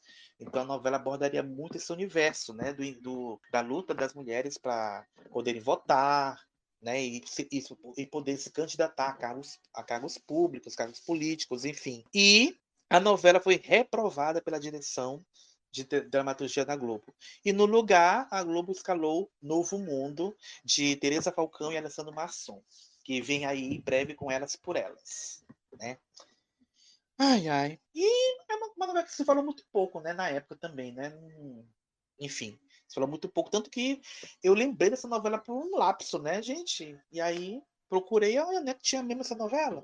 Enfim, na mesma época, João, 2016 teve muita, né? Outra novela que também, é, também nunca aconteceu foi Fora de Órbita, que seria escrita pelo autor português Rui Vilhena. Rui Vilhena que tinha escrito em 2014 Boogie Woogie, né? um hino injustiçado, novela maravilhosa, mas que o público não deu valor. Enfim, é, a novela já estava em fase de pré-produção e a novela estaria prevista para estrear após Pega Pega, no Hora das Sete. Mas aí a emissora cancelou o folhetim. A gente não achou nem o que seria a trama da novela. Não achamos nada sobre. Só isso. Gosto do título e não sei porque mais me lembrou um pouco Andando nas Nuvens esse título. Será que teria É, lembra um pouco, né? Será? Será? Eu Enfim. acho que se, se Boogie Woogie tivesse feito o sucesso que a Globo esperava, talvez a novela tivesse sido aprovada. Isso. Porque às vezes tem muito a ver isso. Se a tua novela anterior foi sucesso, então tem chance de ser aprovada, né? Mas enfim, É tipo Cheias de Charme e Geração Brasil, né? É, né? Acontece. A próxima novela, a gente. Nossa, essa aqui teve muita notícia, né? Que seria O Homem Errado, uma novela da Duca, da, Duca Rachid e da Thelma Guedes, que iria ao ar em 2017. Duca e Thelma que escreveram várias novelas no das seis, como Cama de Gato, Cordel Encantado, ah, Joia Rara, O Profeta. O Profeta, verdade. A Globo decidiu que estava na hora de promover as duas para hora das nove. Né? Vamos, vamos a, a novela das nove para elas. E aí elas criaram o argumento de O Homem Errado, uma trama mais pro estilo do suspense, que substituiria a Força do Querer na época, contando com Cauã Raymond e Sérgio Guizé como mocinho e o vilão, respectivamente. As autoras já tinham finalizado o roteiro do primeiro bloco de capítulos quando, em setembro de 2016, há exatamente sete anos atrás, né, foram avisadas por Silvio de Abreu, que na época era o chefe de departamento de dramaturgia da Globo, que a novela não seria mais produzida. Em nota oficial, a emissora alegou simplesmente motivos estratégicos internos. Os critérios de programação do canal Viva, né? Basicamente. E aí a vaga acabou sendo assumida, assumida por quem? Alci Carrasco, que levou ao ar. Por ele, né? É, O, o rei do horário, né? O rei da dramaturgia da Globo. É, gente, é isso. Que levou ao ar o outro lado do paraíso, que já pegou o Guizé, na é, que aproveitando o Guizé, que faria também um, também um vilão, né? E Thelma e Duca foram devolvidas por hora das seis, né? Onde, prepara, onde prepararam uma nova trama que se chamaria é, Travessia, que depois foi rebatizada para Órfãos da Terra, que foi ao ar em 2019. Enfim, foi a última novela até então da dupla, né? Mas quase foi. Quase foi uma, uma novela das, uma novela das, das nove. Quem sabe futuramente, né, João? É, Quem eu confesso que eu tinha vontade de ver o Homem Errado. Eu achava É, o nome é bom. O nome é bom. interessante, assim, né? Que tinha essa coisa do suspense. Acho que tava faltando ali no horário nobre. Poderia depois pro sequestro, para vários sequestros? Poderia, mas enfim, se Poderia. fosse boa, a gente relevava. Enfim. Eu vi um tweet muito engraçado que chamado A Thelma Guedes Sequestrelma Guedes. Gente, achei isso muito bom. Meu Deus do céu. A gente sabe que a Thelma que é adepta do, do sequestro, né? Porque é, a gente tá vendo Amor Perfeito na Globo, não tem sequestro, né? Não teve muito sequestro no Amor Perfeito. Se bem que a gente nem assiste Amor Perfeito, né? Mas o que eu tô vendo não tem sequestro, né? Já Terra e Paixão, quando Dona Thelma sumiu, né, com a autoria, já teve um sequestrinho ali, enfim.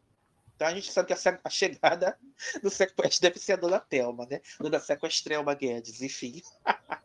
Meu Na Deus. sequência, João, a gente tem, a gente já falou um pouquinho dessa novela até, eu acho, no episódio anterior, não me lembro quando, mas acho que a gente deve ter comentado alguma vez. Foi Jogo da Memória, da Alicia Manso, né? Em 2017.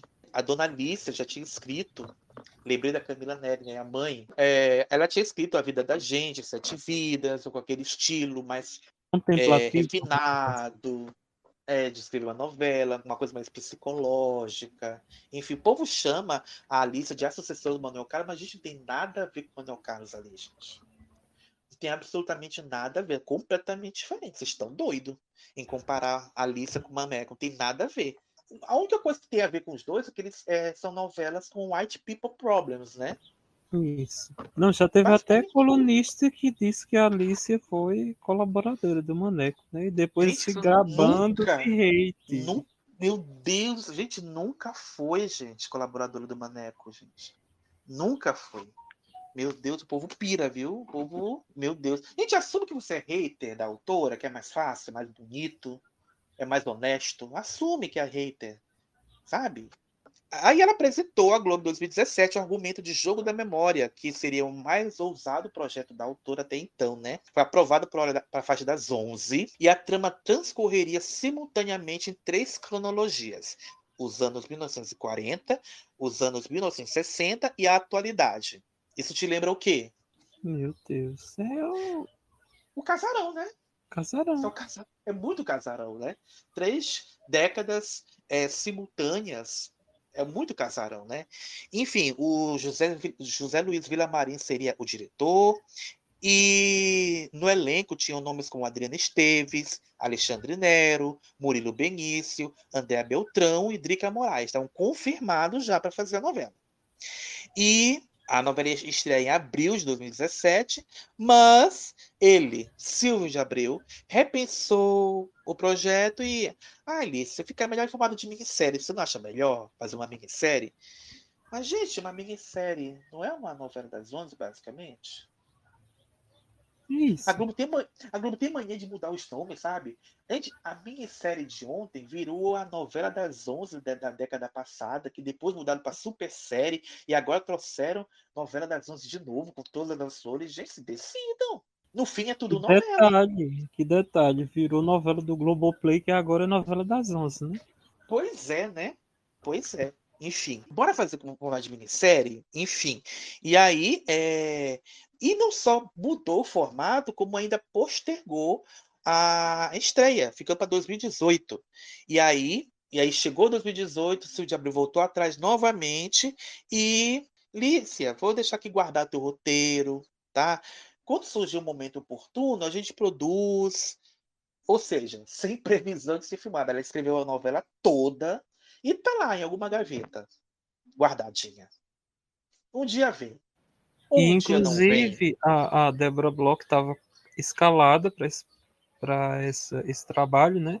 Aí Uhum. disseram que quando mudou de novela das Pra 11, minissérie? né? Para a minissérie, a Débora foi desconvidada porque o personagem dela tinha encolh- encolhido, né? Não tinha mais função. Aí disse que a Alicia reformulou o texto, transformou em minissérie e outros nomes chegaram a ser anunciados, né? Eu achei aqui em TV História como a Cacequis, o Cássio Gabos Mendes, Daniel Rocha, Fabiola Nascimento, Guilherme Lobo, Irandi Santos, Jesuíta Barbosa e Murilo Benício foram cogitados, né? Além da Andréa. Beltrão, do Alexandre Nero, que você falou, e da Adriana Esteves. Só que aí o projeto definitivamente foi engavetado. Seriam 51 capítulos, né? A princípio. Ah. Depois se transformou em minissérie, enfim, não foi produzido mais. A gente espera que algum dia, já que a Globo está produzindo tanto para o Globoplay, que esse projeto volte a ser pensado. Que eu acho, eu acho seria interessante. É, eu achei interessante também. Um elenco bom. Eu achei interessante. Mas enfim, né? Aí na sequência tem. Gente, o Arroz de Palma, do Bruno Luperi. Esse Arroz de Palma tá uma lenda urbana, praticamente, né? O Bruno Luperi tinha escrito o Velho Chico em 2016, né? Novela das oito, das nove na época.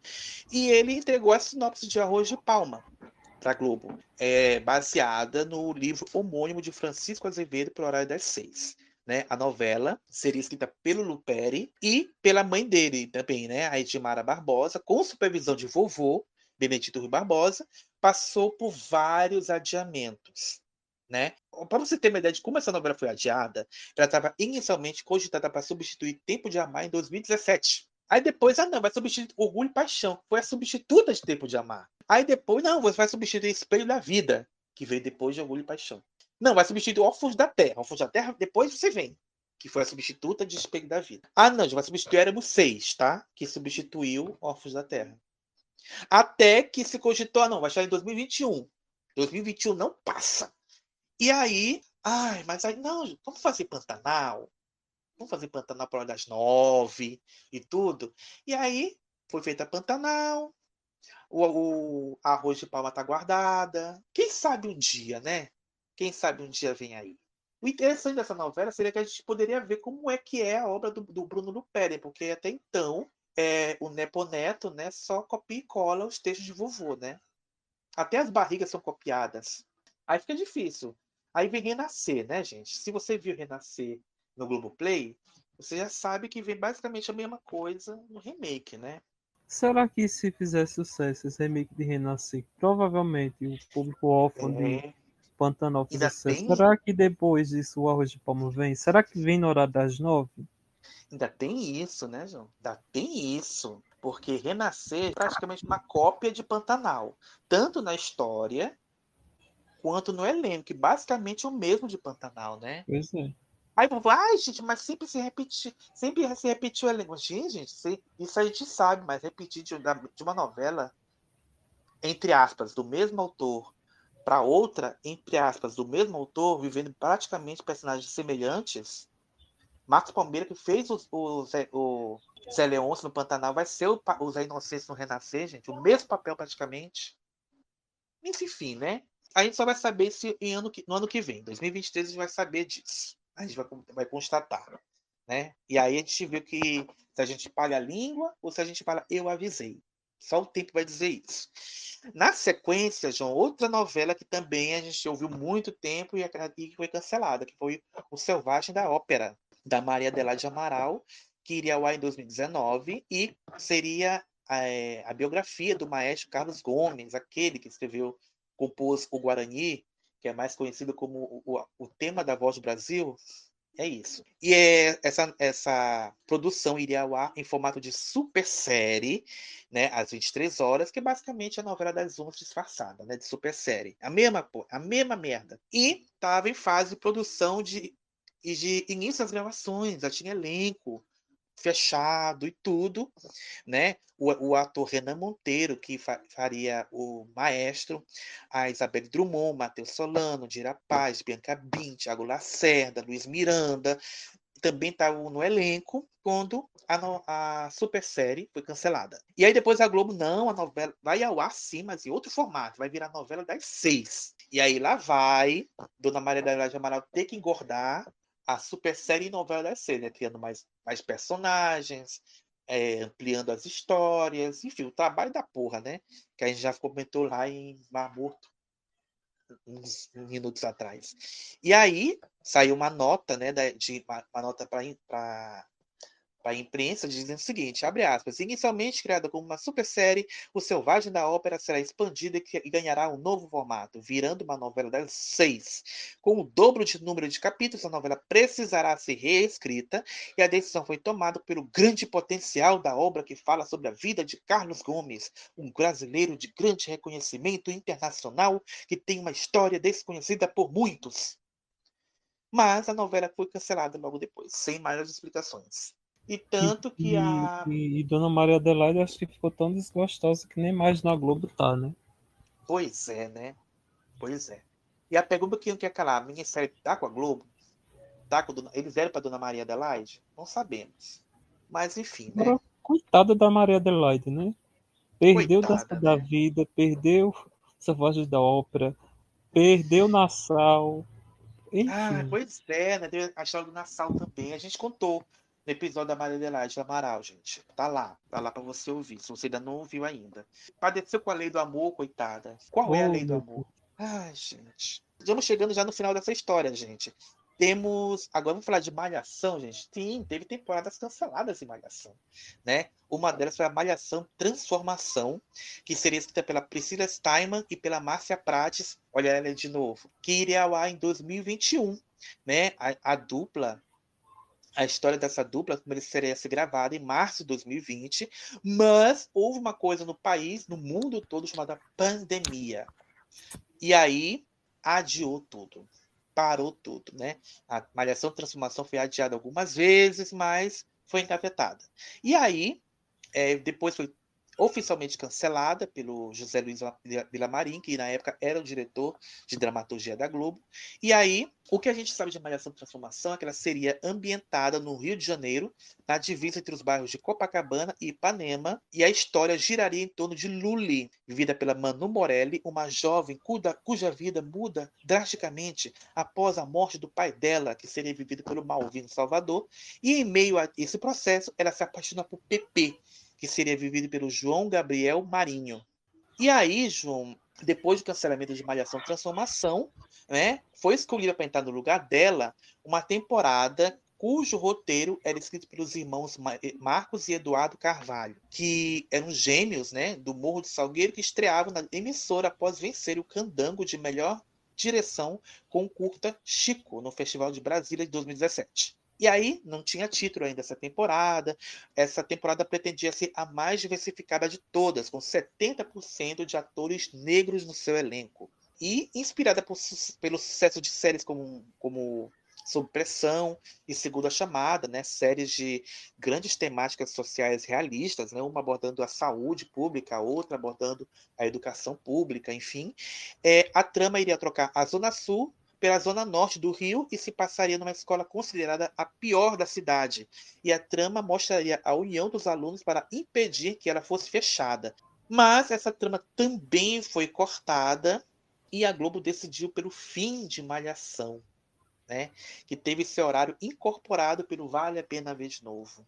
Enfim, e né? só um comentário, né? Que quando saiu essa notícia, eu acho que muita gente comemorou, elogiou isso da Globo, Sim. lançar novos autores, apostar num tema que a gente sempre vê assim, que o autor vai conhecer, vai falar daquilo que ele conhece. Geralmente autores da Zona Sul vão escrever mais sobre o seu cotidiano, né? Como o próprio Maneco, a própria Alice.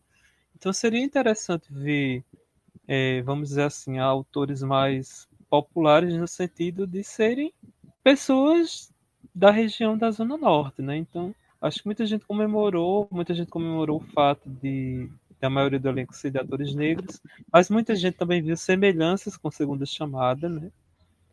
Então. Uhum. E seriam, né, João, os primeiros autores negros, né, da dramaturgia brasileira, né, atores negros titulares, né, enfim. Mas, Eu acho, e, e combinou com a- o fim de Malhação, que eu acho um erro, né? Porque Malhação lançou tanta gente, eu acho que o chamariz de Malhação era justamente isso. Lançar novos autores para que esses atores fossem incorporados nos outros horários. Infelizmente, né? Cancelaram a temporada e cancelaram Malhação também. pois é, e seria histórica, por esses motivos que a gente falou, né, é, 70% do elenco negro, é, ambientando a, a zona norte do Rio, enfim, sabe?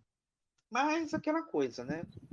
É, e eu vi que só- algum, e eu vi que alguns desses atores dessas duas temporadas parece que vão estar em Elas por Elas, se não me engano. Os jovens, né? Alguns jovens desse, dessas duas tramas.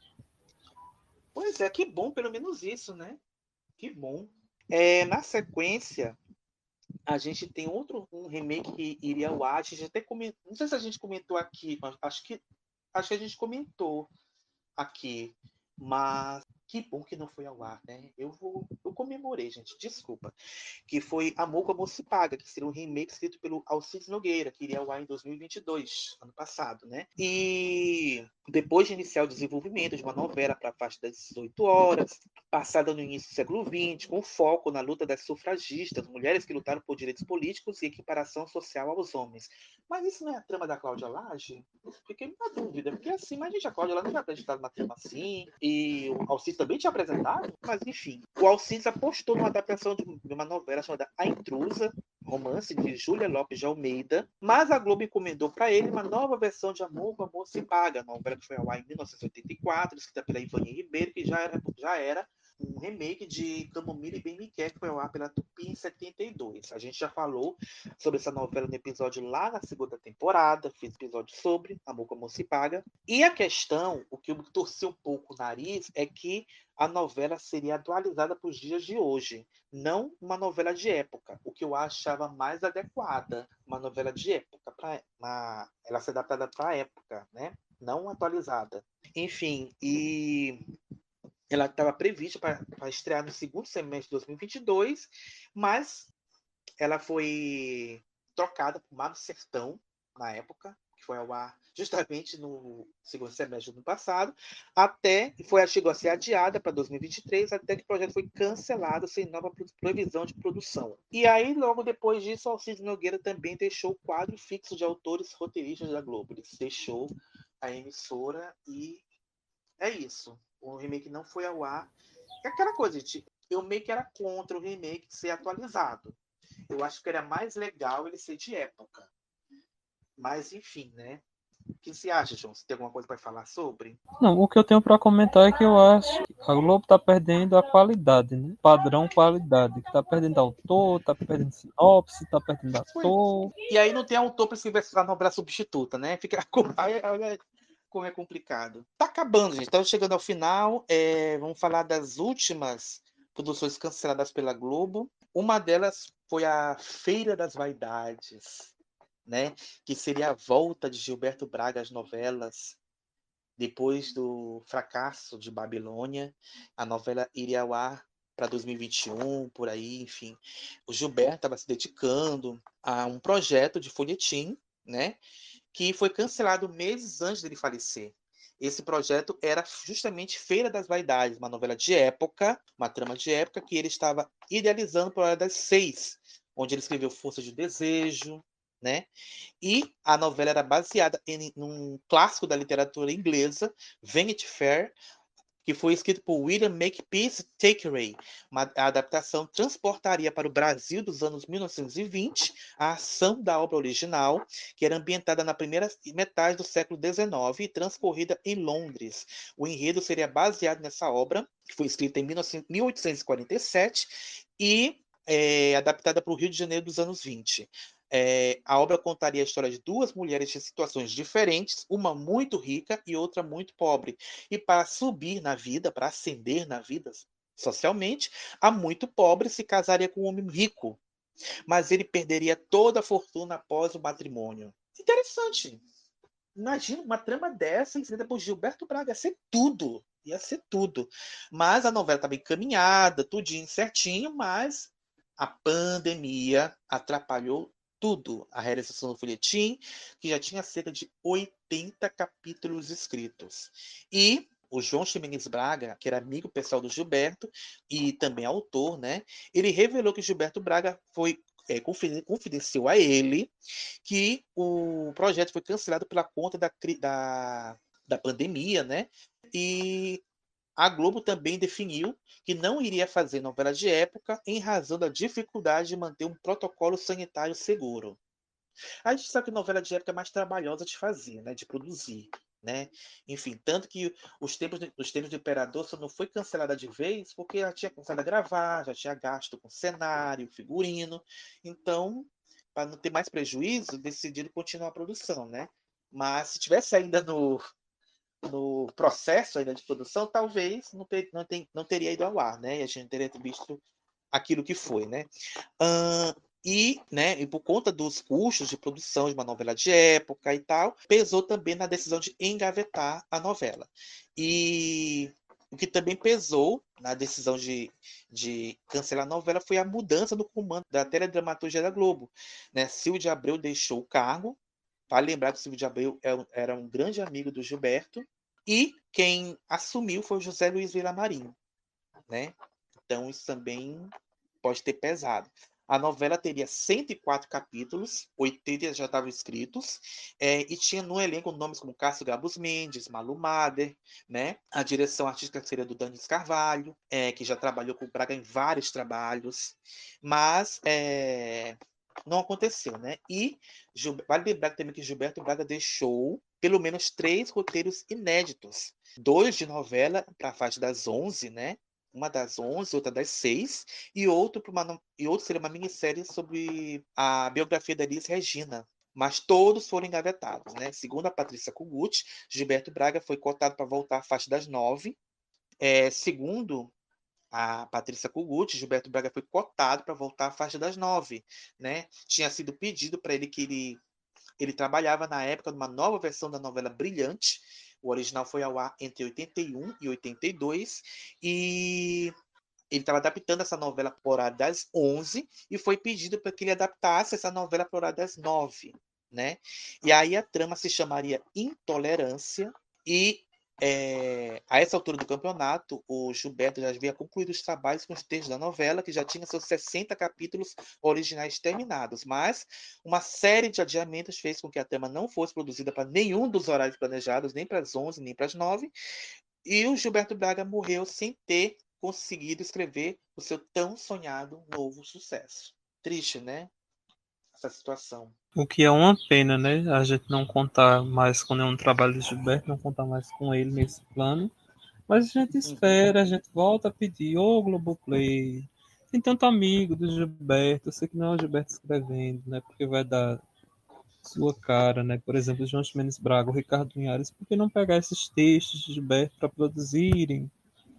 Pro Globoplay, é. ou até a própria Feira das Vaidades, onde já tá tudo escrito, lança na hora das seis. Pois é, né? É foda, cara. É tenso, é, complicado. E aí, recentemente, a gente teve a, notícia né, do cancelamento no, da Alicia Manso, que foi cancelado nesse ano, né? Umas semanas atrás. É, a novela estava prevista para estrear em março de 2024, no horário das seis. Né? A novela O País de Alice foi cancelada pela emissora. E a trama já estava em pré-produção para substituir elas por Elas, né? Que vai estrear no próximo dia 25, sucedendo Amor Perfeito no horário das seis. O primeiro bloco de capítulos entregue por Lícia Manso não agradou a direção da dramaturgia da Globo, que considerou a novela sem apelo popular e até elitista para manter a faixa das seis em alta. A direção seria da Natália Greenberg, que já começava a pensar em nomes para a produção e pesou contra Alicia Manza, que eu comentei, né, gente? O fato de seu último trabalho na Globo, Um Lugar ao Sol, ter sido um fracasso histórico. A diretora Natália Greenberg deve, é, deve ser provavelmente deslocada para outro trabalho e ainda não se sabe o futuro de Lícia. A gente não sabe se ela vai continuar sendo contratada da Globo, se ela vai ter o contrato reincidido, se ela vai ser demitida, enfim, não se sabe ainda. E saiu a notícia de que no lugar de O País de Alice, a Globo vai colocar no ar uma, uma comédia romântica escrita por Mário Teixeira, que escreveu Mar Sertão no passado. Eu já vi comentários lá no Twitter dizendo que vai ser um novo Mato Sertão 2, que e não é só porque é o mesmo autor, né? Dizem que ele pensa em fazer mesmo a continuação, né? Então, personagens Sério? voltar, tramas voltar. Eu vi isso, não sei se é verdade, né? Mas, gente do céu, Mato Sertão que teve história para um mês, mas enfim, tinha personagem popular, né? Que vale para Globo. Gente, assim, tudo bem que a novela foi um sucesso, teve uma repercussão e tudo, tudo bem. Mas, sei lá, como você falou, uma novela que teve um fiapo de história. sabe? Eu acho. E vale salientar, a gente já falou isso no episódio do Mato Sertão, por culpa do autor, porque ele acelerou demais os acontecimentos, muita coisa a gente não viu acontecer na novela, só era citado e ficou sem história. Pois é. Ai, ai. E aí, é... mas o que, que contaria o país da Alice, gente? Qual é a sinopse da novela?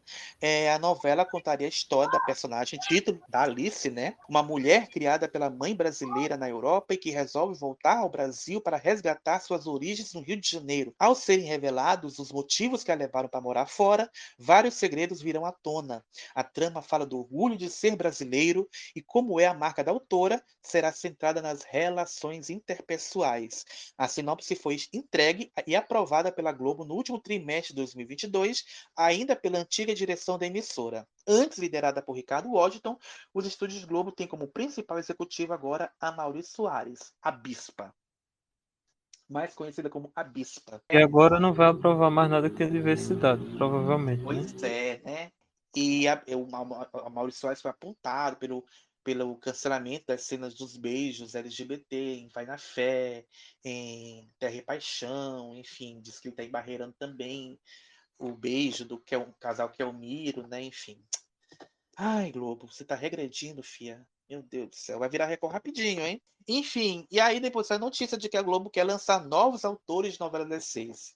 Ah, é? A emissora está promovendo uma oficina com alguns profissionais que já colaboraram na casa. Foram convidadas a Carla Faur e Júlia Spadatini, que escreveram Segunda Chamada, Renata Correa, que escreveu Rensga Hits, foi colaboradora de Vai na Fé, Marta Mendonça e Nelito Fernandes, que escreveram Filhas de Eva, Jaqueline Souza e Renata Martins, que escreveram Histórias Impossíveis, Wendel Bendelá, que colaborou em novelas como Pega Pega, Cara e Coragem e Nos Tempos de Imperador, Cleissa Martins, que é colaboradora da novela Terra e Paixão, Dino Cantelli, que fez parte da equipe de Mar do Sertão, e Mariane Ferreira, que está na equipe de Amor Perfeito. É, como, como, a gente comentou até umas semanas atrás, tem que criar novos autores, ter autores para as novelas das seis, criar autores para a novela das sete, criar autores para a novela das nove. Não é ficar promovendo autores para ficar tapando buraco. Isso, Isso, não dá certo. Temos que criar novos medalhões para esses horários. Né? A gente comentou que vários desses horários já tiveram seus medalhões, né? Como novela das seis. Quem foram os medalhões da novela das seis? A própria Alicia, a própria Alicia, é, Walter Negrão, Valci Carrasco, sabe? Enfim, Hora das Sete, Silvio de Abreu, Carlos Antônio Calmon. Hora das a gente tem a Glória Pérez, o Manuel Carneiro, mas a gente já teve Silvio de Abreu, já tivemos Janete Claire, já Gilberto tivemos Braga. Gilberto Braga. Tem que criar novos autores para cada faixa. Porque se a gente antes tinha a, a grade da Globo já era programada tá, daqui a quatro anos, a gente não tem mais isso. Não tem mais. Não tem. E, e, e, por mais que o pessoal aponte erros da gestão do Silvio da Abreu, é inegável o quanto o Silvio da Abreu lançou novos autores na gestão dele. Né? A uhum. própria Cláudia Laje, João Mendes Braga, a Cláudia Souto, quem mais? Enfim, foram tantos autores que ele lançou e, e, tinha essa organização, que se perdeu depois que ele saiu. É claro que por uma série de fatores também, né? A Globo está é, não mais contratando seus autores, seus atores por contratos longos, agora vai ser privilegiando o contrato por obra, que é mais barato, né? Mas, assim, eu acho que pelo menos a organização e o fato de lançar novos rostos na dramaturgia, isso o Silvio fez de sobra. Pois é. E, gente, é, eu, acho, eu acho tão. Essa, essa desculpa. Ai, a novela é muito elitista. Bicha, pelo amor de Deus. Gente, de onde? Na cara, gente. A gente não tem vergonha na cara, gente. Gente, tanta desculpa mesmo para arranjar. Ai, porque a, a, a, gente achou muito elitista, o público pode não gostar, não acompanhar. Mas oh, a maioria das novelas da Globo não são? Meu Deus do céu. Gente, podia dizer é, questões internas, mercadológicas, sabe? Mas, ai, porque a novela não é popular. Gente, eu vou me, eu vou me reservar o silêncio, porque, olha. Aí, aí a Globo prefere é, refazer remake, que é, mais, uma, que é mais fácil, é garantia de audiência fácil, do que investir em histórias, sabe? Meu Deus, é. é uma fórmula fácil de audiência. Trazer o Mário Teixeira, porque ele fez sucesso com personagens populares, mas certo, ok, gente. Eu não estou questionando a atividade do Mário Teixeira. Ele escreve novela que durou uma semana? Escreve. Mas, mas ele mandou bem no, no, no, na novela? Mandou. Mas, gente, ficar nessa. ai, bora chamar ele porque ele fez sucesso na outra, vai fazer a mesma coisa, sabe? Eu acho tão limitado, cara, tão é decepcionante, cara, decepcionante. É, é triste, é triste é, a, a, autora sendo penalizada por conta de uma novela que, fez, que não fez sucesso. Mas aquela coisa, o que, o que eles não enxergam é que eles mesmos boicotaram Um Lugar ao Sol. Tudo bem que teve pandemia, que a novela teve que ser gravada toda antes para poder. Tudo teve. Mas, pô, eles boicotaram a novela o máximo que eles puderam. Além de reduzir a novela, durante a, é, teve que reduzir ainda mais para Pantanal estrear logo. Enfim, eu achei muito descaso. Não descaso. tinha divulgação, era divulgado só no Instagram da Aline Moraes. Pois é. E outra coisa, a gente dizer que a Alice é elitista, tudo bem, né? É uma opinião e até pode ser em algum, algum texto, assim, não sei. Mas assim, você pegar duas irmãs disputando a guarda de uma criança, como foi o caso de A Vida da Gente, é elitista? Enfim, uma novela que fez até sucesso na reprise, né, da pandemia, foi teve uma boa repercussão no mercado internacional, foi exibida em alguns países de língua latina. Então, assim, eu acho que realmente a, a, a desculpa é muito flopada. É muito desculpinha, enfim. Pelo menos produz, produz para o Globo Play, né? Ah, Isso. É a esperança que a gente tem, né? É a esperança que a gente tem. A gente não sabe qual vai ser o futuro da Alice, se ela vai continuar na Globo, ou se ela é contratada por obra, também não sei. Porque eu já vi um comentário que ela é contratada por obra, que ela não está mais no quadro fixo de, de roteiristas. Não sei dizer, não tenho a informação correta para passar para vocês. Mas, é, se não for, se ela não for contratada, sei lá, que ela ofereça um texto para uma Netflix, uma HBO, sabe? Ainda bem que a gente tem, a, tem vários canais de acesso para produzir novas histórias, a Netflix está produzindo a HBO também, então quem sabe é, uma trama assim pode é, agradar uma, a direção dos streamings, porque, gente, eu não vou nem dizer para ir para a Record, porque, pelo amor de Deus, vou botar mulher para escrever novela bíblica, né? No SBT, vou botar novela, mulher para escrever novela infantil. Então, que mesmo tem uma plataforma de streaming que esteja disposta a seguir adiante com o projeto, enfim. Se não for o Grupo Play, que seja um HBO, uma, qualquer outro que, que esteja querendo investir em teledramaturgia, enfim. É isso que resta, né? É isso que resta. Torcer para que ela encontre outro canal é, para poder divulgar seu trabalho. Isso. E, e, eu não sei você, mas eu tô com a impressão que agora a gente vai ver na Globo, os três horários, esses mesmos autores. Tipo assim, Mário Teixeira que já tá voltando, né? Se elas por elas fizerem sucesso, provavelmente Alessandra Maçã e Teresa Falcão vão voltar ou num remake, quem sabe, né? De mais uma trama ou no inédito. Aí no horário das sete, Cláudia Souto, provavelmente, né? A Daniel gente vai ver. Aí depois, né? Daniel, Daniel Ortiz, do... aí vai vir Rosana Svartman. E no horário é. das nove, remake. Pois é, remake do vovô. Ai, gente. Hum. Prevejo anos tensos para a dramaturgia brasileira da Globo, gente. Ai, Globo, tá parecendo sinopse. Eu tenho algumas aqui engavetadas. Não, faz remake de A Viagem. Tem remake de A Viagem. Escreve aqui, remake de A Viagem. Tá aqui. É, gente, gente. Aí isso vai acontecer, vai acontecer o quê? Só vai assim, tô falando por mim, né? Só vai desanimando. Eu confesso que já, eu já meio que tô meio desanimado para falar da, da, da dramaturgia atual. Eu confesso. A gente tem poucos respiros, né? Na, na, na, na atual dramaturgia, como Vai na Fé, como Fuzue agora. Mas as outras só são como mais do mesmo. Cadê a inovação? A gente viu em outros tempos na Globo. Hoje em dia, o pessoal fica refém do público, né? O pessoal da rede social, é, ai, não sei o quê. Agora com este possível futuro remake de Vale Tudo, que eu acho um erro. Não é nem porque é, é uma novela clássica que não deve ser mexida, mas assim, eu acho que a Globo não tem mais elenco para fazer um remake de Vale Tudo. Tudo bem, Vale Tudo original já não tinha boa parte do elenco da época, o elenco estelar, assim, mas eram, eram grandes nomes. Tudo bem que, é, por exemplo, né? Beatriz Segal, apesar de ser uma, já uma atriz, de, uma atriz veterana, mas não tinha feito um grande papel na televisão até então, sabe? E hoje em dia, ai, gente, vamos colocar a Maria de Fátima Negra e tudo. Tudo bem, a gente até comentou no episódio do tema livre, a representatividade tem que ser englobada, tem que ser abordada, mas tem que fazer sentido para a trama que vocês querem refazer, né? Tem que fazer sentido. Sabe? E eu acho que a gente vai acabar fazendo um episódio futuro sobre esse remake de Vale Tudo aí, porque eu acho que tem muita coisa ainda vai sair, enfim, muita água ainda vai rolar embaixo dessa ponte, e esse vai ser um assunto que não vai morrer assim tão facilmente. É isso, gente. Esse foi o episódio sobre novelas canceladas, novelas engavetadas. Algumas viram, tiveram sorte e foram readaptadas, parte de suas tramas em novelas que foram produzidas, exibidas.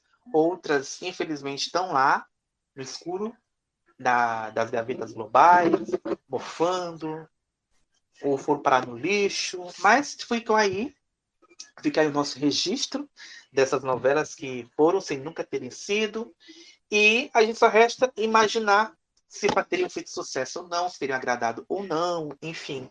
E mostram que a Globo já tem, as emissoras já tentaram ousar em outros tempos, né? Hoje em dia está tudo muito voltado para audiência fácil, para audiência garantida, essa fórmula batida né? Enfim, fica aí o nosso registro desse, desse dessas novelas aí. E a gente quer agradecer a paciência de vocês terem nos ouvido. E não esqueça, curta, compartilhe os episódios, compartilhe os posts, divulguem pra gente. Isso ajuda demais. Deem cinco estrelas nos seus podcasts que vocês ouvem. Se é no Spotify, dá lá cinco estrelas, dá o curtir. Siga também nas plataformas. Isso ajuda muito também no crescimento do critério de programação. Acho que é isso, né, João? É isso. Um beijo Beijo na bunda e até a próxima. Tchau, gente. Tchau, gente. Beijo. Até semana que vem. Tchau, seus merda! Tchau! Chega! Uma banana que vocês se explodam!